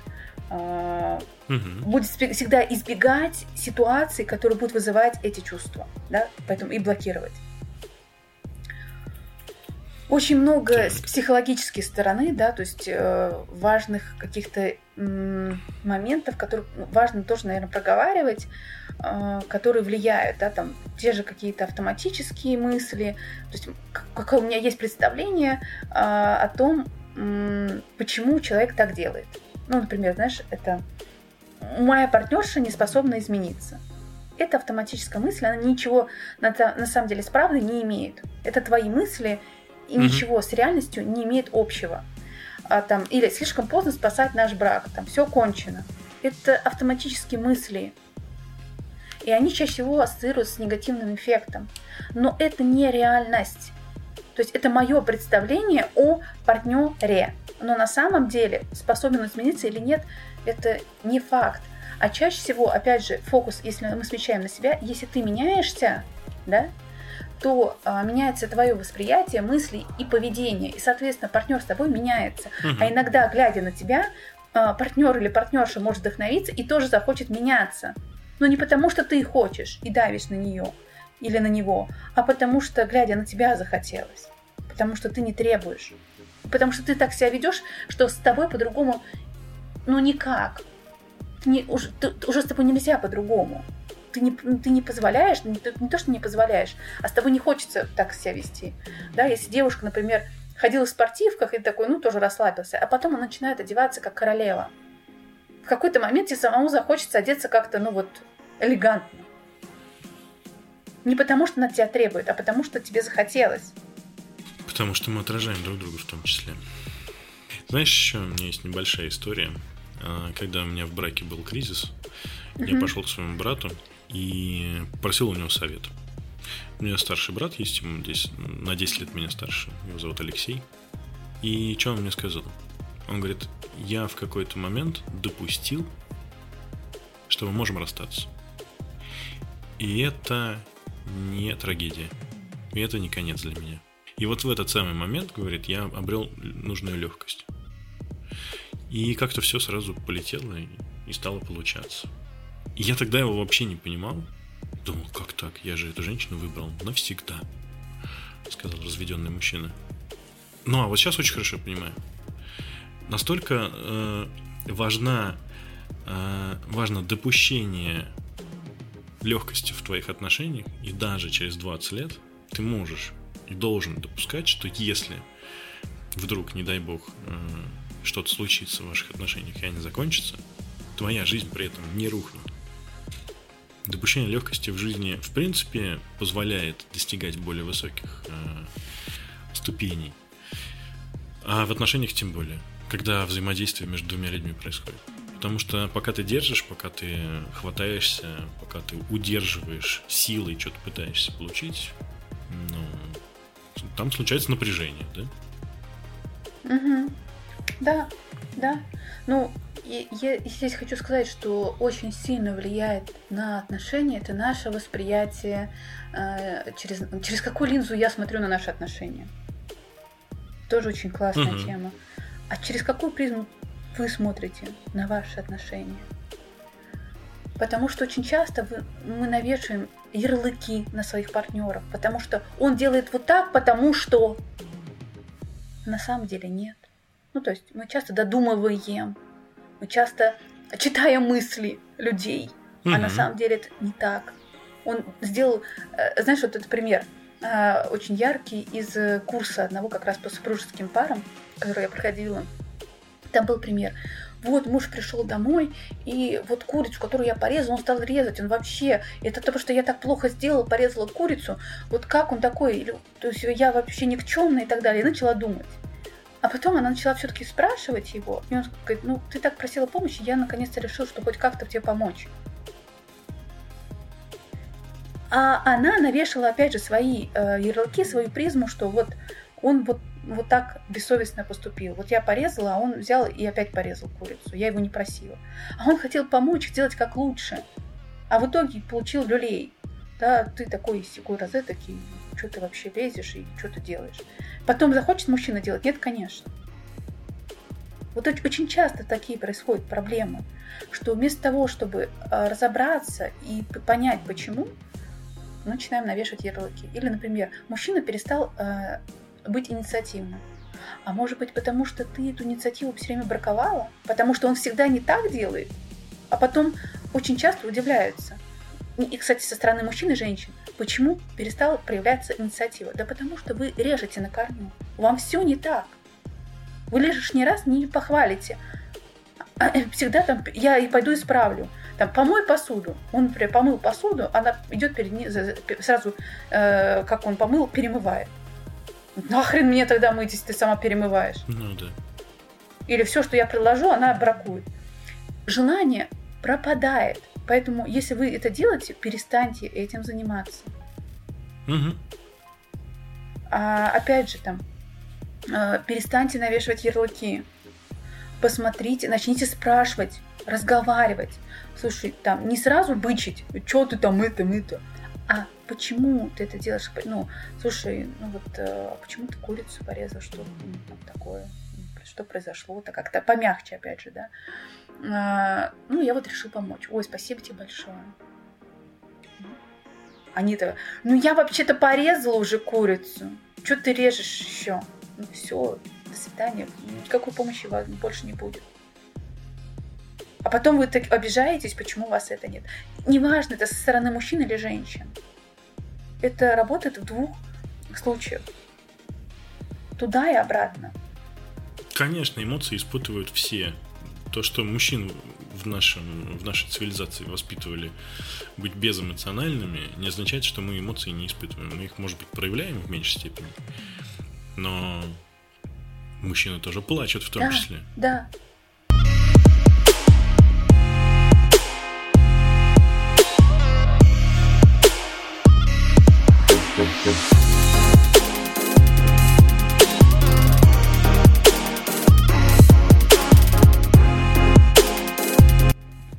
Ну да, я что хотела добавить, что очень важно эм, разговаривать, опять, опять разговаривать, опять задавать вопросы.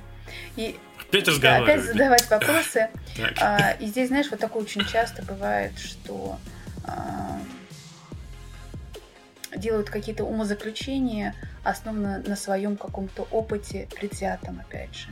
Или на как, какие-то выводы делают о человеке, а потом под, находят этому подтверждение. Это тоже, кстати, очень сильно мешает отношениям.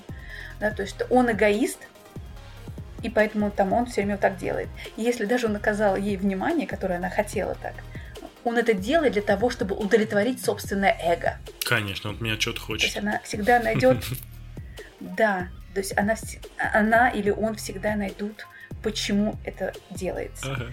А, поэтому здесь очень много, на самом деле, э, вещей, которые вот там... Мы просто не будем углубляться в это, да, потому что есть там это из психологических там произвольное умозаключение, избирательное абстрагирование, сверхобобщение. Если мы просто будем в это углубляться, мы думаю, что очень э, задержимся. Поэтому ну, у нас такая прикладная философия психологии, да. А, такой формат взаимодействия, такие соприкосновения двух личностей приводят часто к ревностям и ссорам. Даже самые э, замечательные отношения на свете, мы в самом начале об этом говорили, все равно проходят через этапы тех самых кризисов, которые выливаются во что? Mm-hmm. Ну, в ссоры. Ну, ревность немножко отдельно, да, мы отложим это. А вот ссоры – Че, как вообще? Ну, то есть, ссора это нормально вообще? Вот как ты, как семейный психолог, как психолог по отношениям, как ты считаешь? Ссоры это нормально, опять же, как они завершаются. Да, то есть к чему они приводят. Главное, что мы с этим делаем. Потому что это часто недопонимание, это часто, например, обиды, э, это наше ожидание э, относительно чего-либо. Я свои ожидания накладываю на своего угу. партнера, партнершу. То есть я ожидала, что он поступит таким образом или она поступит таким образом, а он так не сделал. И, соответственно, происходит недопонимание. Каждый понял, опять же, через свою призму, сделал так, как он понимал, вместо того, чтобы прояснить да, да выяснить. Из-за этого происходит недопонимание. Я думала, ты помоешь посуду, а я думала, это ты сделаешь, а я думала, мусор вынесешь ты, а я думала, это ты. И все, начинается перекладывание «ты». Вместо того, что давай посмотрим, слушай, вот есть ситуация, которую нужно решить. Давай подумаем, как мы можем вместе ее решить. Не перекладывание ответственности друг на друга, а объединение усилий против этой ситуации. Ситуацию я рекомендую всегда смотреть на ситуацию, которая нам не нравится. То есть у нас даже, даже если, кстати, это ревность, это тоже, слушай, у нас возникла проблема. Вот это чувство ревности. Что мы будем с этим делать? Угу. Давай объединять усилия. Потому что, ну, я могу пробежаться вкратце, что такое ревность. Вообще это, конечно, многогранное чувство, которое включает в себя различные эмоции. Да? Там это и страх, и тревогу, и гнев, и злость, и ярость, беспокойство. Что э, за этим стоит? Это чаще всего это страх.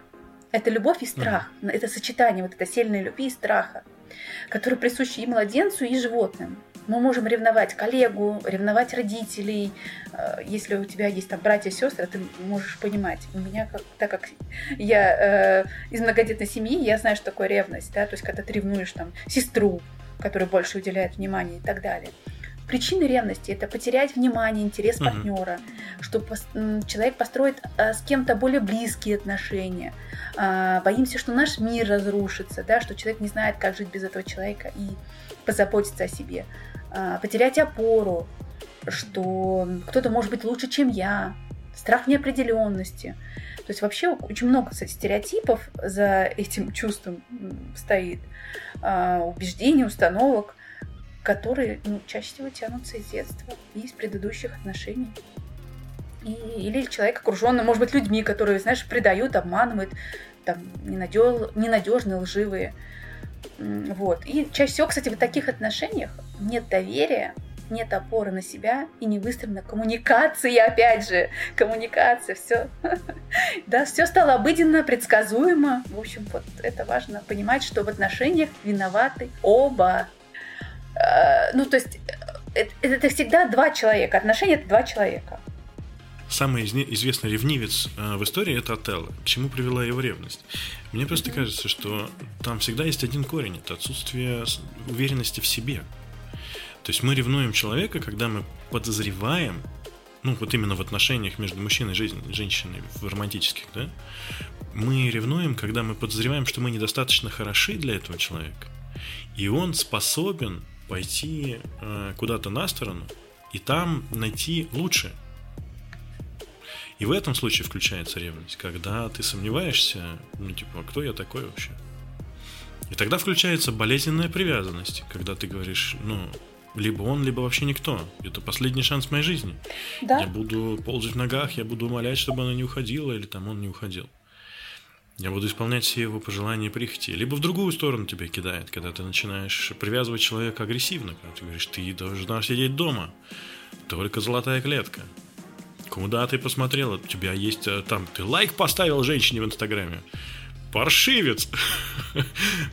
Вот в, ту, в такую сторону.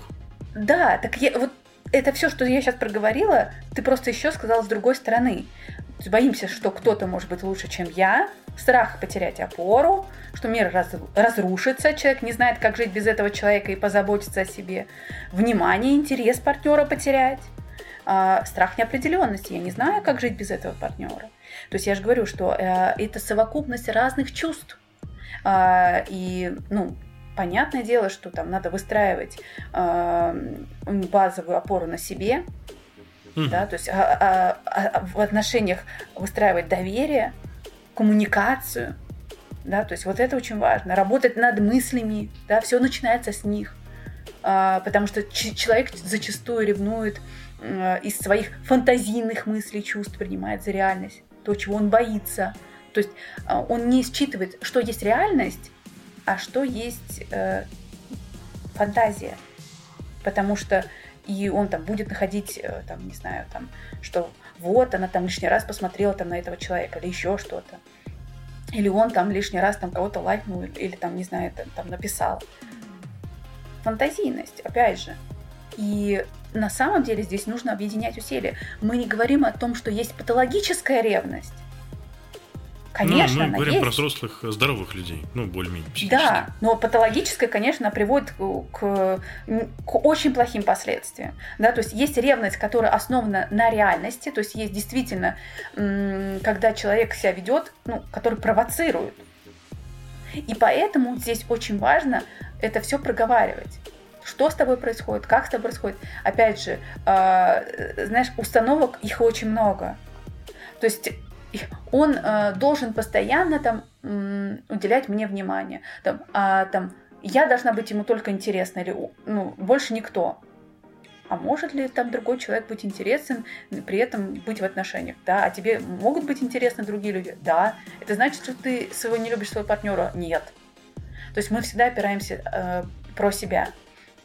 Поэтому здесь очень важно э, вот опять, да, э, смотреть, какие мысли у тебя вызывает вот те или иные чувства. Э, и неважно, в ссоре, это в ревности или еще в чем-то. что со мной происходит, что я пытаюсь, может быть, доказать своему партнеру, да, а для чего я это делаю, чтобы что, вот, э, то есть что, что, почему я это делаю, для чего я это делаю, какой результат, если каждый будет, опять же, задавать вопрос, а, для чего мне эта ссора, что я хочу в результате. Угу. Может быть, мне просто сесть поговорить, а не пытаться ругаться. Вот я сейчас кричу для того, чтобы что? Донести информацию до своего партнера, а могу я сделать это по-другому? Могу. А как? Или я не знаю. А как, может быть, попросить партнера, как? Помоги мне. Я не знаю, как донести до тебя информацию. Что мне для этого сделать? Да. Иногда, знаете, простые элемент, элементарные шаги помогают улучшить ваши отношения. Да, совершенно верно. То есть, когда эмоции немножко угасают, нам все-таки нужно из, из ссоры вынести какое-то, ну, какое-то здравое зерно. То есть, оптимально, если не сразу, то в какой-то ограниченный промежуток времени, пока еще свежие воспоминания, сделать какой-то ну, рациональный, э, рациональный вывод, рациональное зерно, рациональные какие-то следствия из того, что у вас произошла ссора. Ну, чтобы ее просто тупо не повторять. Потому что все-таки, давайте признаем, ни одна ссора неприятна. Ну, по чесноку. Нету ссор, от которых люди кайфуют. Есть ссоры, которые мы не знаем, как завершить. Есть конфликты, которые мы не знаем, как из них выйти. Это другой вопрос. Но в первую очередь ссора это что? Это просто сигнал некий, э, некая красная лампочка, которая говорит, говорит нам о том, что нужно пойти и разобраться с этим. Если есть претензии, сначала горячая да? фаза конфликта, окей, хорошо. Не умеете э, там высказывать ты, ты и я сообщениями, там друг друга накидали всяких какашек, отлично, хорошо, допустим, что пока так. Но потом эмоции улегаются, вот этот вот огонь угасает, и мы возвращаемся к этому вопросу. Как бы не хотелось сейчас разойтись стороны, как бы не хотелось сейчас там, не знаю, опять кидаться а, разными субстанциями, а все-таки выясняем, что претензия-то была в чем, что будем с этим делать, как будем из этого выходить, как мы будем решать эту ситуацию. И потом вдруг берем и решаем, как еще третий шаг, потому что на втором тоже можно остановиться, верно? Слушай, остановиться можно всегда, к сожалению, каждый говорит, что вот он, он виноват, вот она виновата. Но на самом Конечно. деле, если каждый будет брать ответственность на себя и в любой момент остановить этот, этот, этот конфликт может каждый в любой момент. Э, просто я проходила через вот эти всякие стадии. Мне раньше нужно было вот, знаешь, до усрачки, но быть правой. О, да. А потом я задала, а потом я задала себе вопрос: а, а зачем? Чтобы что? И что? Ну, то есть это, это сплошной конфликт. И когда я взяла на себя ответственность и перестала э, кидаться какашками, кого-то оскорблять, обзывать, поняла, что им в меня не кидаются. Я не усугубляю. Я взяла ответственность, что вот, я сейчас вот на эмоциях наговорю. Так э, ты взрослый человек. Ты имеешь мозг. Ты имеешь язык. Ты можешь в любой момент остановиться, если ты возьмешь на себя ответственность и перестанешь вот этой ерундой заниматься, а начнешь, то есть я, я не оскорбляю, я не, не обзываю, не хуями не посылаю и так далее. А, а все-таки, знаешь, у меня всегда как-то, не знаю, все-таки была возможность, ну, то есть, когда я прошла какой-то этап вот этот эмоциональный, непонятно, что со мной происходит. Женщинам не надо использовать абстинентную лексику, чтобы э, чтобы высказать что-нибудь и больно задеть мужчину. Слушай, это вообще вот, я не знаю, это природное какое-то свойство женщин, что ли? Мужикам надо подраться, чтобы сделать больно. А женщин можно просто сказать, у тебя прыщ на носу так, что чувак потом будет 4 года у психотерапевта это отрабатывает. Да, но здесь вот важный, знаешь, такой очень важный момент. Помните во время ссоры, что вам потом еще вместе жить. Вот то, что вы ну, друг другу говорите, вот вы подумайте, вам же с этим жить. Потому что а, особенно эмоциональные люди потом говорят, ты меня назвал этим, а теперь вот это, а вот так, вот так, и будут цепляться. Поэтому помните, старайтесь не использовать э, вот какой-то лексикон и какие-то обидные вещи против друг друга, потому что вам еще дальше жить и строить отношения. Это может негативно сказаться. Поэтому если вы будете задавать вопрос, вот то, что я сейчас говорю, то, что я сейчас делаю, это сближает нас – это улучшает наши отношения или отдаляет? Если во время ссоры хоть кто-то из вас сможет это сделать, поверьте, это гораздо... Как это слово подобрать? Это поспособствует улучшению вашим отнош... ваших отношений. Угу, угу. Совершенно верно. Окей, хотели про ревности ссоры чуть-чуть, затянули минут на 20. Ну, болезненная штука, давай признаем, что это все-таки случается, даже с лучшими из нас. Ссорятся все, я думаю, даже царские особые и, и Брэд Питт. И, и вот мы сейчас наблюдаем, кстати, историю развода и завершения отношений Джонни Деппа с его а, бывшей супругой, да? С которой там что-то, походу, так-то весело все было. Вот, оказалось бы, они такие все успешные, красивые, знаменитые, улыбаются, прически у них и платья, и вот это все. Окей, у нас есть вопросики от нашей аудитории. Угу. Перейдем к вопросикам? Да, конечно. У нас есть Оксана, она спрашивает, почему в отношениях чувствуешь себя одиноким? И нужно ли иметь общие интересы в паре? Угу. Ну, во-первых, э, я бы ответила, наверное, вопрос, нужно ли иметь общие интересы в паре. Это, безусловно, не все, но какие-то важно иметь. А какие-то, может быть, развивать. И не только пожрать и поспать. Ну, конечно. То есть нужно... Это важно. Это вас объединяет. Если у вас совсем ничего нет, то вам не о чем поговорить. А если вам не о чем поговорить, то в конце концов отношения могут привести к тому, что в итоге вы разойдетесь. Почему в отношении чувствую mm-hmm. себя э, одиноким? Ну, во-первых, вопрос опять к себе. А, насколько я сама себе интересна? Насколько мне интересно самой с собой проводить время? Потому что если человеку интересно с самим собой, то ему не будет одиноко нигде. То есть одиночество это чаще всего и мне неинтересно проводить время с собой. И кто-нибудь заткните э, вот эту черную дыру. Так вот, о себе позаботиться, сделать свою жизнь интересной, насыщенной, наполненной. Опять же, хобби, увлечение, ходить куда-то, интересоваться, читать, смотреть. Тогда у вас не будет возникать такого вопроса и чувства одиночества. Все просто. Мы же с тобой проговаривали этот вопрос, ну где-то еще тоже э, заранее сегодня. То есть там у нас была другая немножко симптоматика. Если ты чувствуешь себя в отношениях одиноким, это означает, что ты, вероятно, что-то как-то переотдавал, может быть. Ну, это да. И потом, как следствие, ты ощущаешь э, одиночество, потому что а кто я без отношений? Может быть, в таком формате. Хотя, блин, ты то же самое сказал. Да, я то же самое сказала. Просто а, чаще всего люди зацикливаются на другом и забывают про себя. И когда он недополучает внимания, которого как должное, да, то есть в его представлении он себя чувствует одиноким. А у другого человека есть своя жизнь, он занимается своей жизнью, а у этого человека нет, он живет другим человеком. Это очень часто, когда есть э, эмоциональная зависимость от другого зависимость, человека. Ага. Я же, да, я живу только им, мои интересы только его, я про него. И тогда я себя чувствую одинокой. Но а у человека-то как была жизнь, так она остается, она не останавливается. А у этого человека остановилась жизнь. И поэтому он хочет, чтобы ему давали, давали, давали. Угу. Может быть, он отдает, а ему не дают столько. Это опять же может быть про вот эту какую-то эмоциональную зависимость. Дисбаланс. Угу.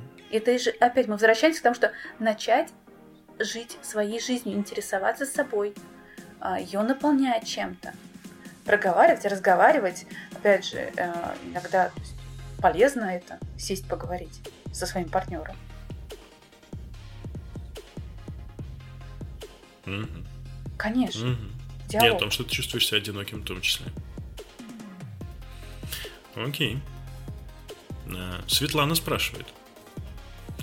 А, дорогая радио, может ли либидо в паре быть волнообразным?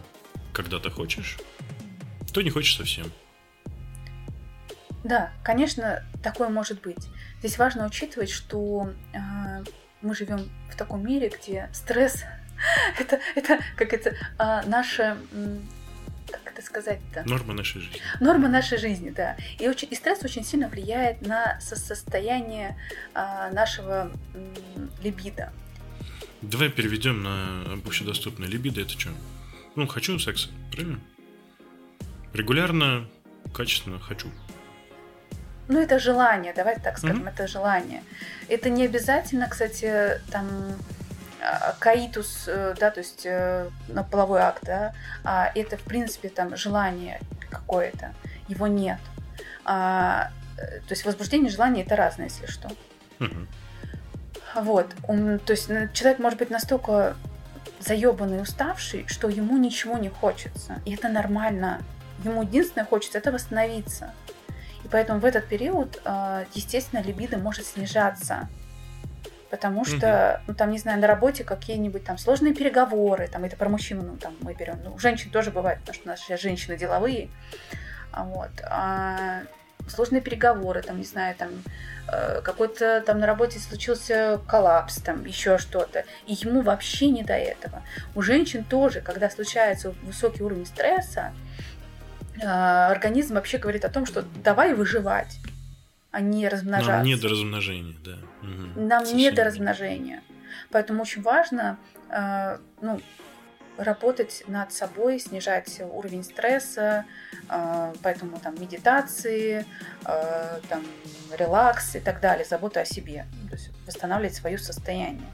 Слушай, либо выходить из тех ситуаций, которые тебе приносят постоянный стресс. Ну, потому что мы, конечно, говорим, что это норма нашей жизни, но это вообще-то не норма нашей жизни.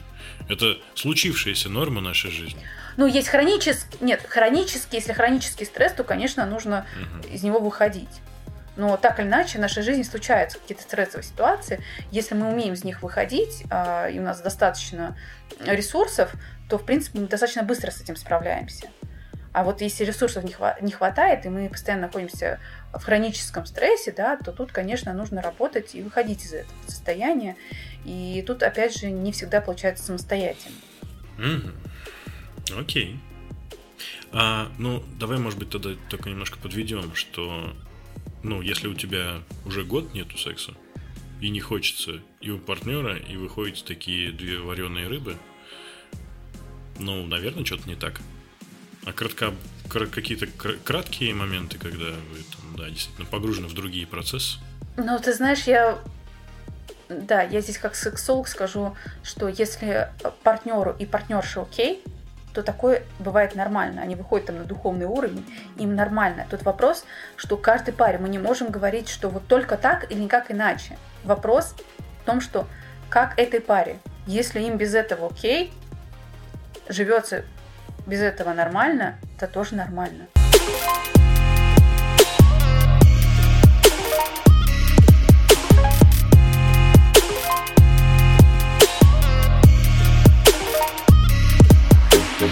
И третий вопрос, который нам задали. Аноним говорит, какие отношения можно и нужно спасать, а из каких отношений ну, нормально уходить.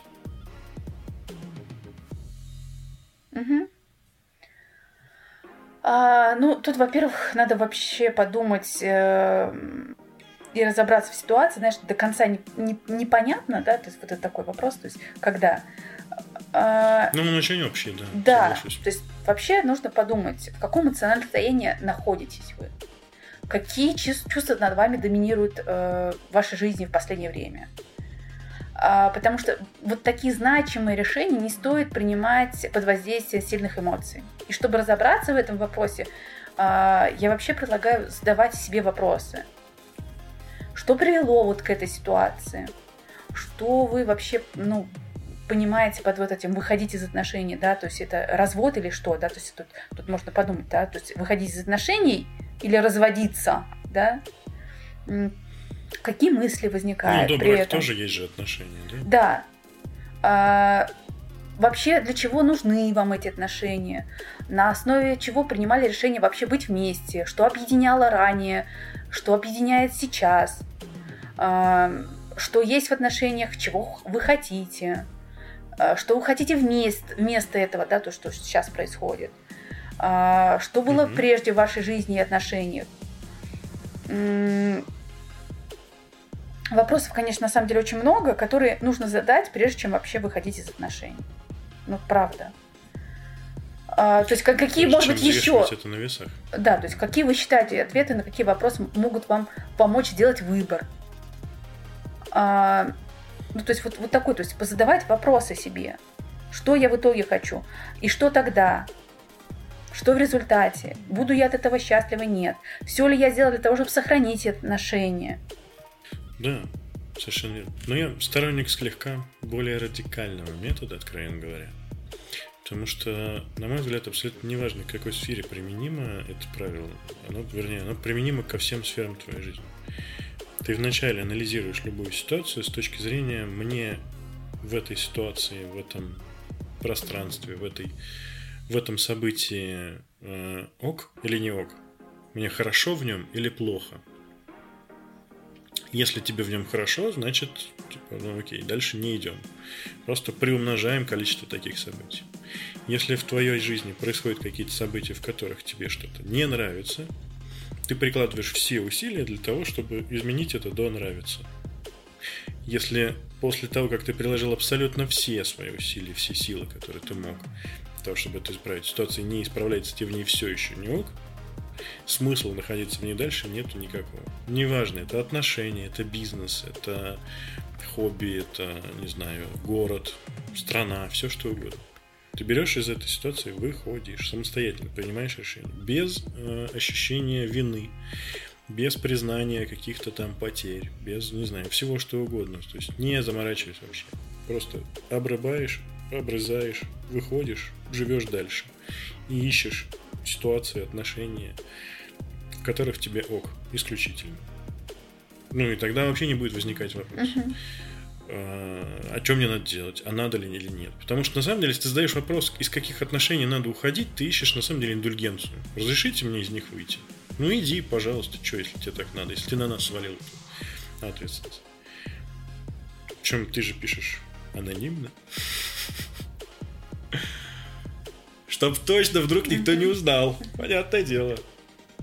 Ну, опять же, если эти сомнения, знаешь, проговорить, э, потому что у меня так тоже было, я проговорила со своим партнером, и все улучшилось. Конечно. Когда я открыто об этом заявляла. Ты знаешь, я сомневаюсь в наших отношениях, потому что то-то, то-то, то-то. Угу. И ты знаешь, все улучшилось. А про открытость. Угу. Если у меня появились сомнения, я могу спокойно об этом сказать, без страха, что я потеряю партнера, потому что у меня с внутренней опорой все окей, то все нормально. Ничего не случается, представляете? Мир не рухнул. Ну, ты сказки какие-то рассказываешь, конечно, знаешь, вот это вот поговорил, и вдруг все стало хорошо. Как так вообще? Почему он не понимает? Я же ничего ему не сказала, а он почему-то ничего не делает. Почему он не догадывается, что мне нужна его поддержка и любовь? То есть опять мы приходим к этому черту, ему надо говорить, да? А можно не говорить? Вот как-то можно вот да. не говорить, а? Ну, как-нибудь пускай оно само все. Как это, как это? Можно не говорить и ничего не получать. Все, все элементарно и просто. О. Ты не говоришь и не получаешь. Ну, отлично. Все. Выбираю как это? Вариант. Можно стопроцентную скидку? А, можно у вас скидка? Какая максимальная? Сто процентов. Ух ты, классно, это как? Мы вам ничего не даем, и вы ничего не, не получаете. Все. Здесь то же самое. Не говорите, ничего не получите. Все элементарно. А как в таком случае начать разговор? Как избежать этого страха? Как избавиться от страха того, что мне сейчас... Ну, я поговорю, и мне что-то скажут в ответ, и мне это не понравится. Так скажи прямо об этом. Ты знаешь, я боюсь, что сейчас я тебе ну, чем-то поделюсь, и ты мне скажешь вот это, вот это, вот это. Скажи о том, от чего боишься. Прямо. А может быть просто свой. попробовать о чем-нибудь заговорить, о чем ну, не страшно говорить для начала? Так если ты начнешь говорить о, о своем состоянии в моменте здесь и сейчас, что с тобой сейчас происходит, ты знаешь, я очень сильно переживаю начать с тобой диалог. Опять же, не, по, не выстраивать а, уже диалог, который или прописывать на бумажке там и проговаривать. А в моменте начинать слушать себя, что со мной сейчас, прямо сейчас происходит. Ты знаешь, я вот сейчас, я немножечко переживаю, как начать с тобой вот этот диалог. Я даже не знаю, готова ли я начать с тобой. И в любой момент ты можешь сказать, слушай, ты знаешь, ну давай, ну говори. Ты знаешь, я понимаю, вот, ну, не могу. Давай все-таки в следующий раз. То есть в любой момент ты можешь завершить и не начать, потому что он не знает о чем или, или она о чем ты хотел сказать. Нет, никто не читает мыслей. Но интригу ты уже подвисаешь, и всем становится да. интересно. Но если ты боишься какой-то реакции, ты скажи об этом. Ты знаешь, я просто боюсь твоей реакции, и боюсь, что ты очень негативно отреагируешь, меня не поймешь, там, не дослушаешь, будешь там, не знаю, перебивать. Вот, и поэтому, может быть, тогда вообще бессмысленно начинать. Да, то есть прислушайтесь к себе. Если начать прислушиваться к себе и говорить из позиции вот в моменте сейчас, что прямо сейчас со мной происходит. Не что я хочу сказать там в будущем, а прямо сейчас, когда я только пытаюсь об этом сказать. Какое я испытываю сейчас, прямо сейчас состояние. В этом моменте. А не те слова, которые я хочу донести. С этого начинается. Когда мы начинаем прислушиваться к себе, к своему состоянию. Ты еще и слушать себя, господи, как все сложно-то, а? Живем себе, живем в замечательном мире прокрастинаторов и снимающих себя ответственность постаревших детей. Черт возьми. А тут надо себя слушать, то надо разговаривать. Чтобы что? Чтобы получились, наверное, отношения, в которых действительно по кайфу. Конечно. А что так бывает? И много примеров. Конечно. Блин, а ты была в таких? Есть. Есть. Вообще. И как там? На той стороне? Отлично. Когда есть диалог, когда есть диалог, это так классно, и когда ты говоришь о своих переживаниях, о том, что тебе что-то там, может быть, даже не устраивает, или э, ты как-то воспринимаешь что-то не так, и так далее. И ты знаешь, тебя слышат.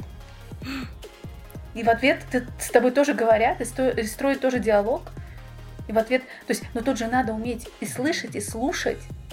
Не просто сказать, а нужно уметь слушать, слышать, говорить.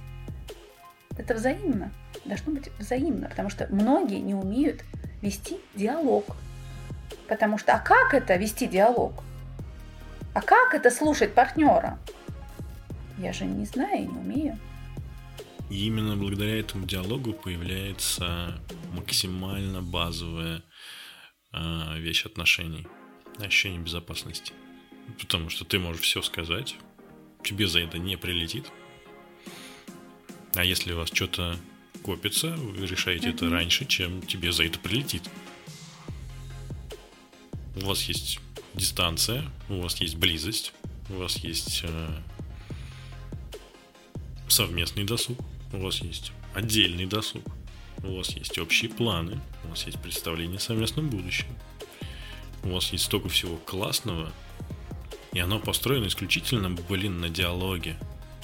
Не знаю, может быть для меня это какая-то отдельная, очень болезненная штука, но вот осознание того, что оказывается все, черт возьми, так просто, Оказывается, не нужно, не знаю, там 10 лет сидеть в пещере, медитировать, чтобы у тебя случились хорошие отношения, а просто надо немножко поменять свое э, привычные паттерны поведения. О том, что в принципе все, все классное в жизни очень просто. То есть вообще мир очень прост. И пока мы только ни хрена не понимаем, мы почему-то наращиваем на него, накидываем какие-то сложности, пытаемся его усложнить. Выдумывать какие-то сложные названия для простых вещей объяснять это через там какую-то третью голову простую суть вещей. А оказывается, надо просто говорить, черт возьми. Ты можешь себе представить, сколько браков могло бы вообще, ну, просто спастись, и сколько жизней вообще могло бы повернуться в другую сторону, если мы просто начали бы разговаривать. Отношения это же не только отношения между мужчиной и женщиной. Ну, романтические, любовные. Отношения есть в бизнесе, на работе, с родителями, с друзьями, а отношения. И с ними со всеми тоже можно строить что? Диалог, обмен мнениями конструктивными. И там оказывается такая перспектива для роста. Не просто обидеться на свою там подружку, а сказать ей об да. этом. Что тебя не устраивает? Выяснить это. Построить диалог. Первый раз будет некомфортно, второй раз уже попроще. На десятый вообще просто вы будете идти и есть мороженое, обсуждать какие-нибудь вещи, гуляя по парку, держась за руки. Знаешь, небольшая такая рема... ремарочка. Можно? А, если вы очень хотите, чтобы вас а, слушали, начните слушать. О, да. А так как я являюсь причиной и следствием вообще всего, ну, типа, Хочешь быть счастливым? Блин, будем. Хочешь быть в отношениях? Ну, окей, построй отношения с собой. И все mm-hmm. вот это вот. Черт возьми, Настюх, как, ну, какие мы классные стали темы затрагиваем. Я прям такой довольный. Mm-hmm. Знаешь, так, так, так хочет это. Чтобы изменить вот эту общую атмосферу взаимоотношений, будьте милыми, заботливыми и уважительными. Угу. Вначале к себе, а потом к окружающим. Совершенно верно. Когда вы идете вместе по жизни, помните, вы тянете в одну сторону. Боже мой. Научитесь быть друг другу Боже. друзьями. Жить с друг другом и идти на уступки. Какие замечательные слова. Из чудесных уст. Восхитительные Анастасии. Друзья мои, с вами был подкаст «С тобой все так». Меня зовут Морозов Илья. У нас в гостях сегодня была Настя Страшутина. Любите друг друга, любите себя. До встречи в эфире. Пока-пока. thank you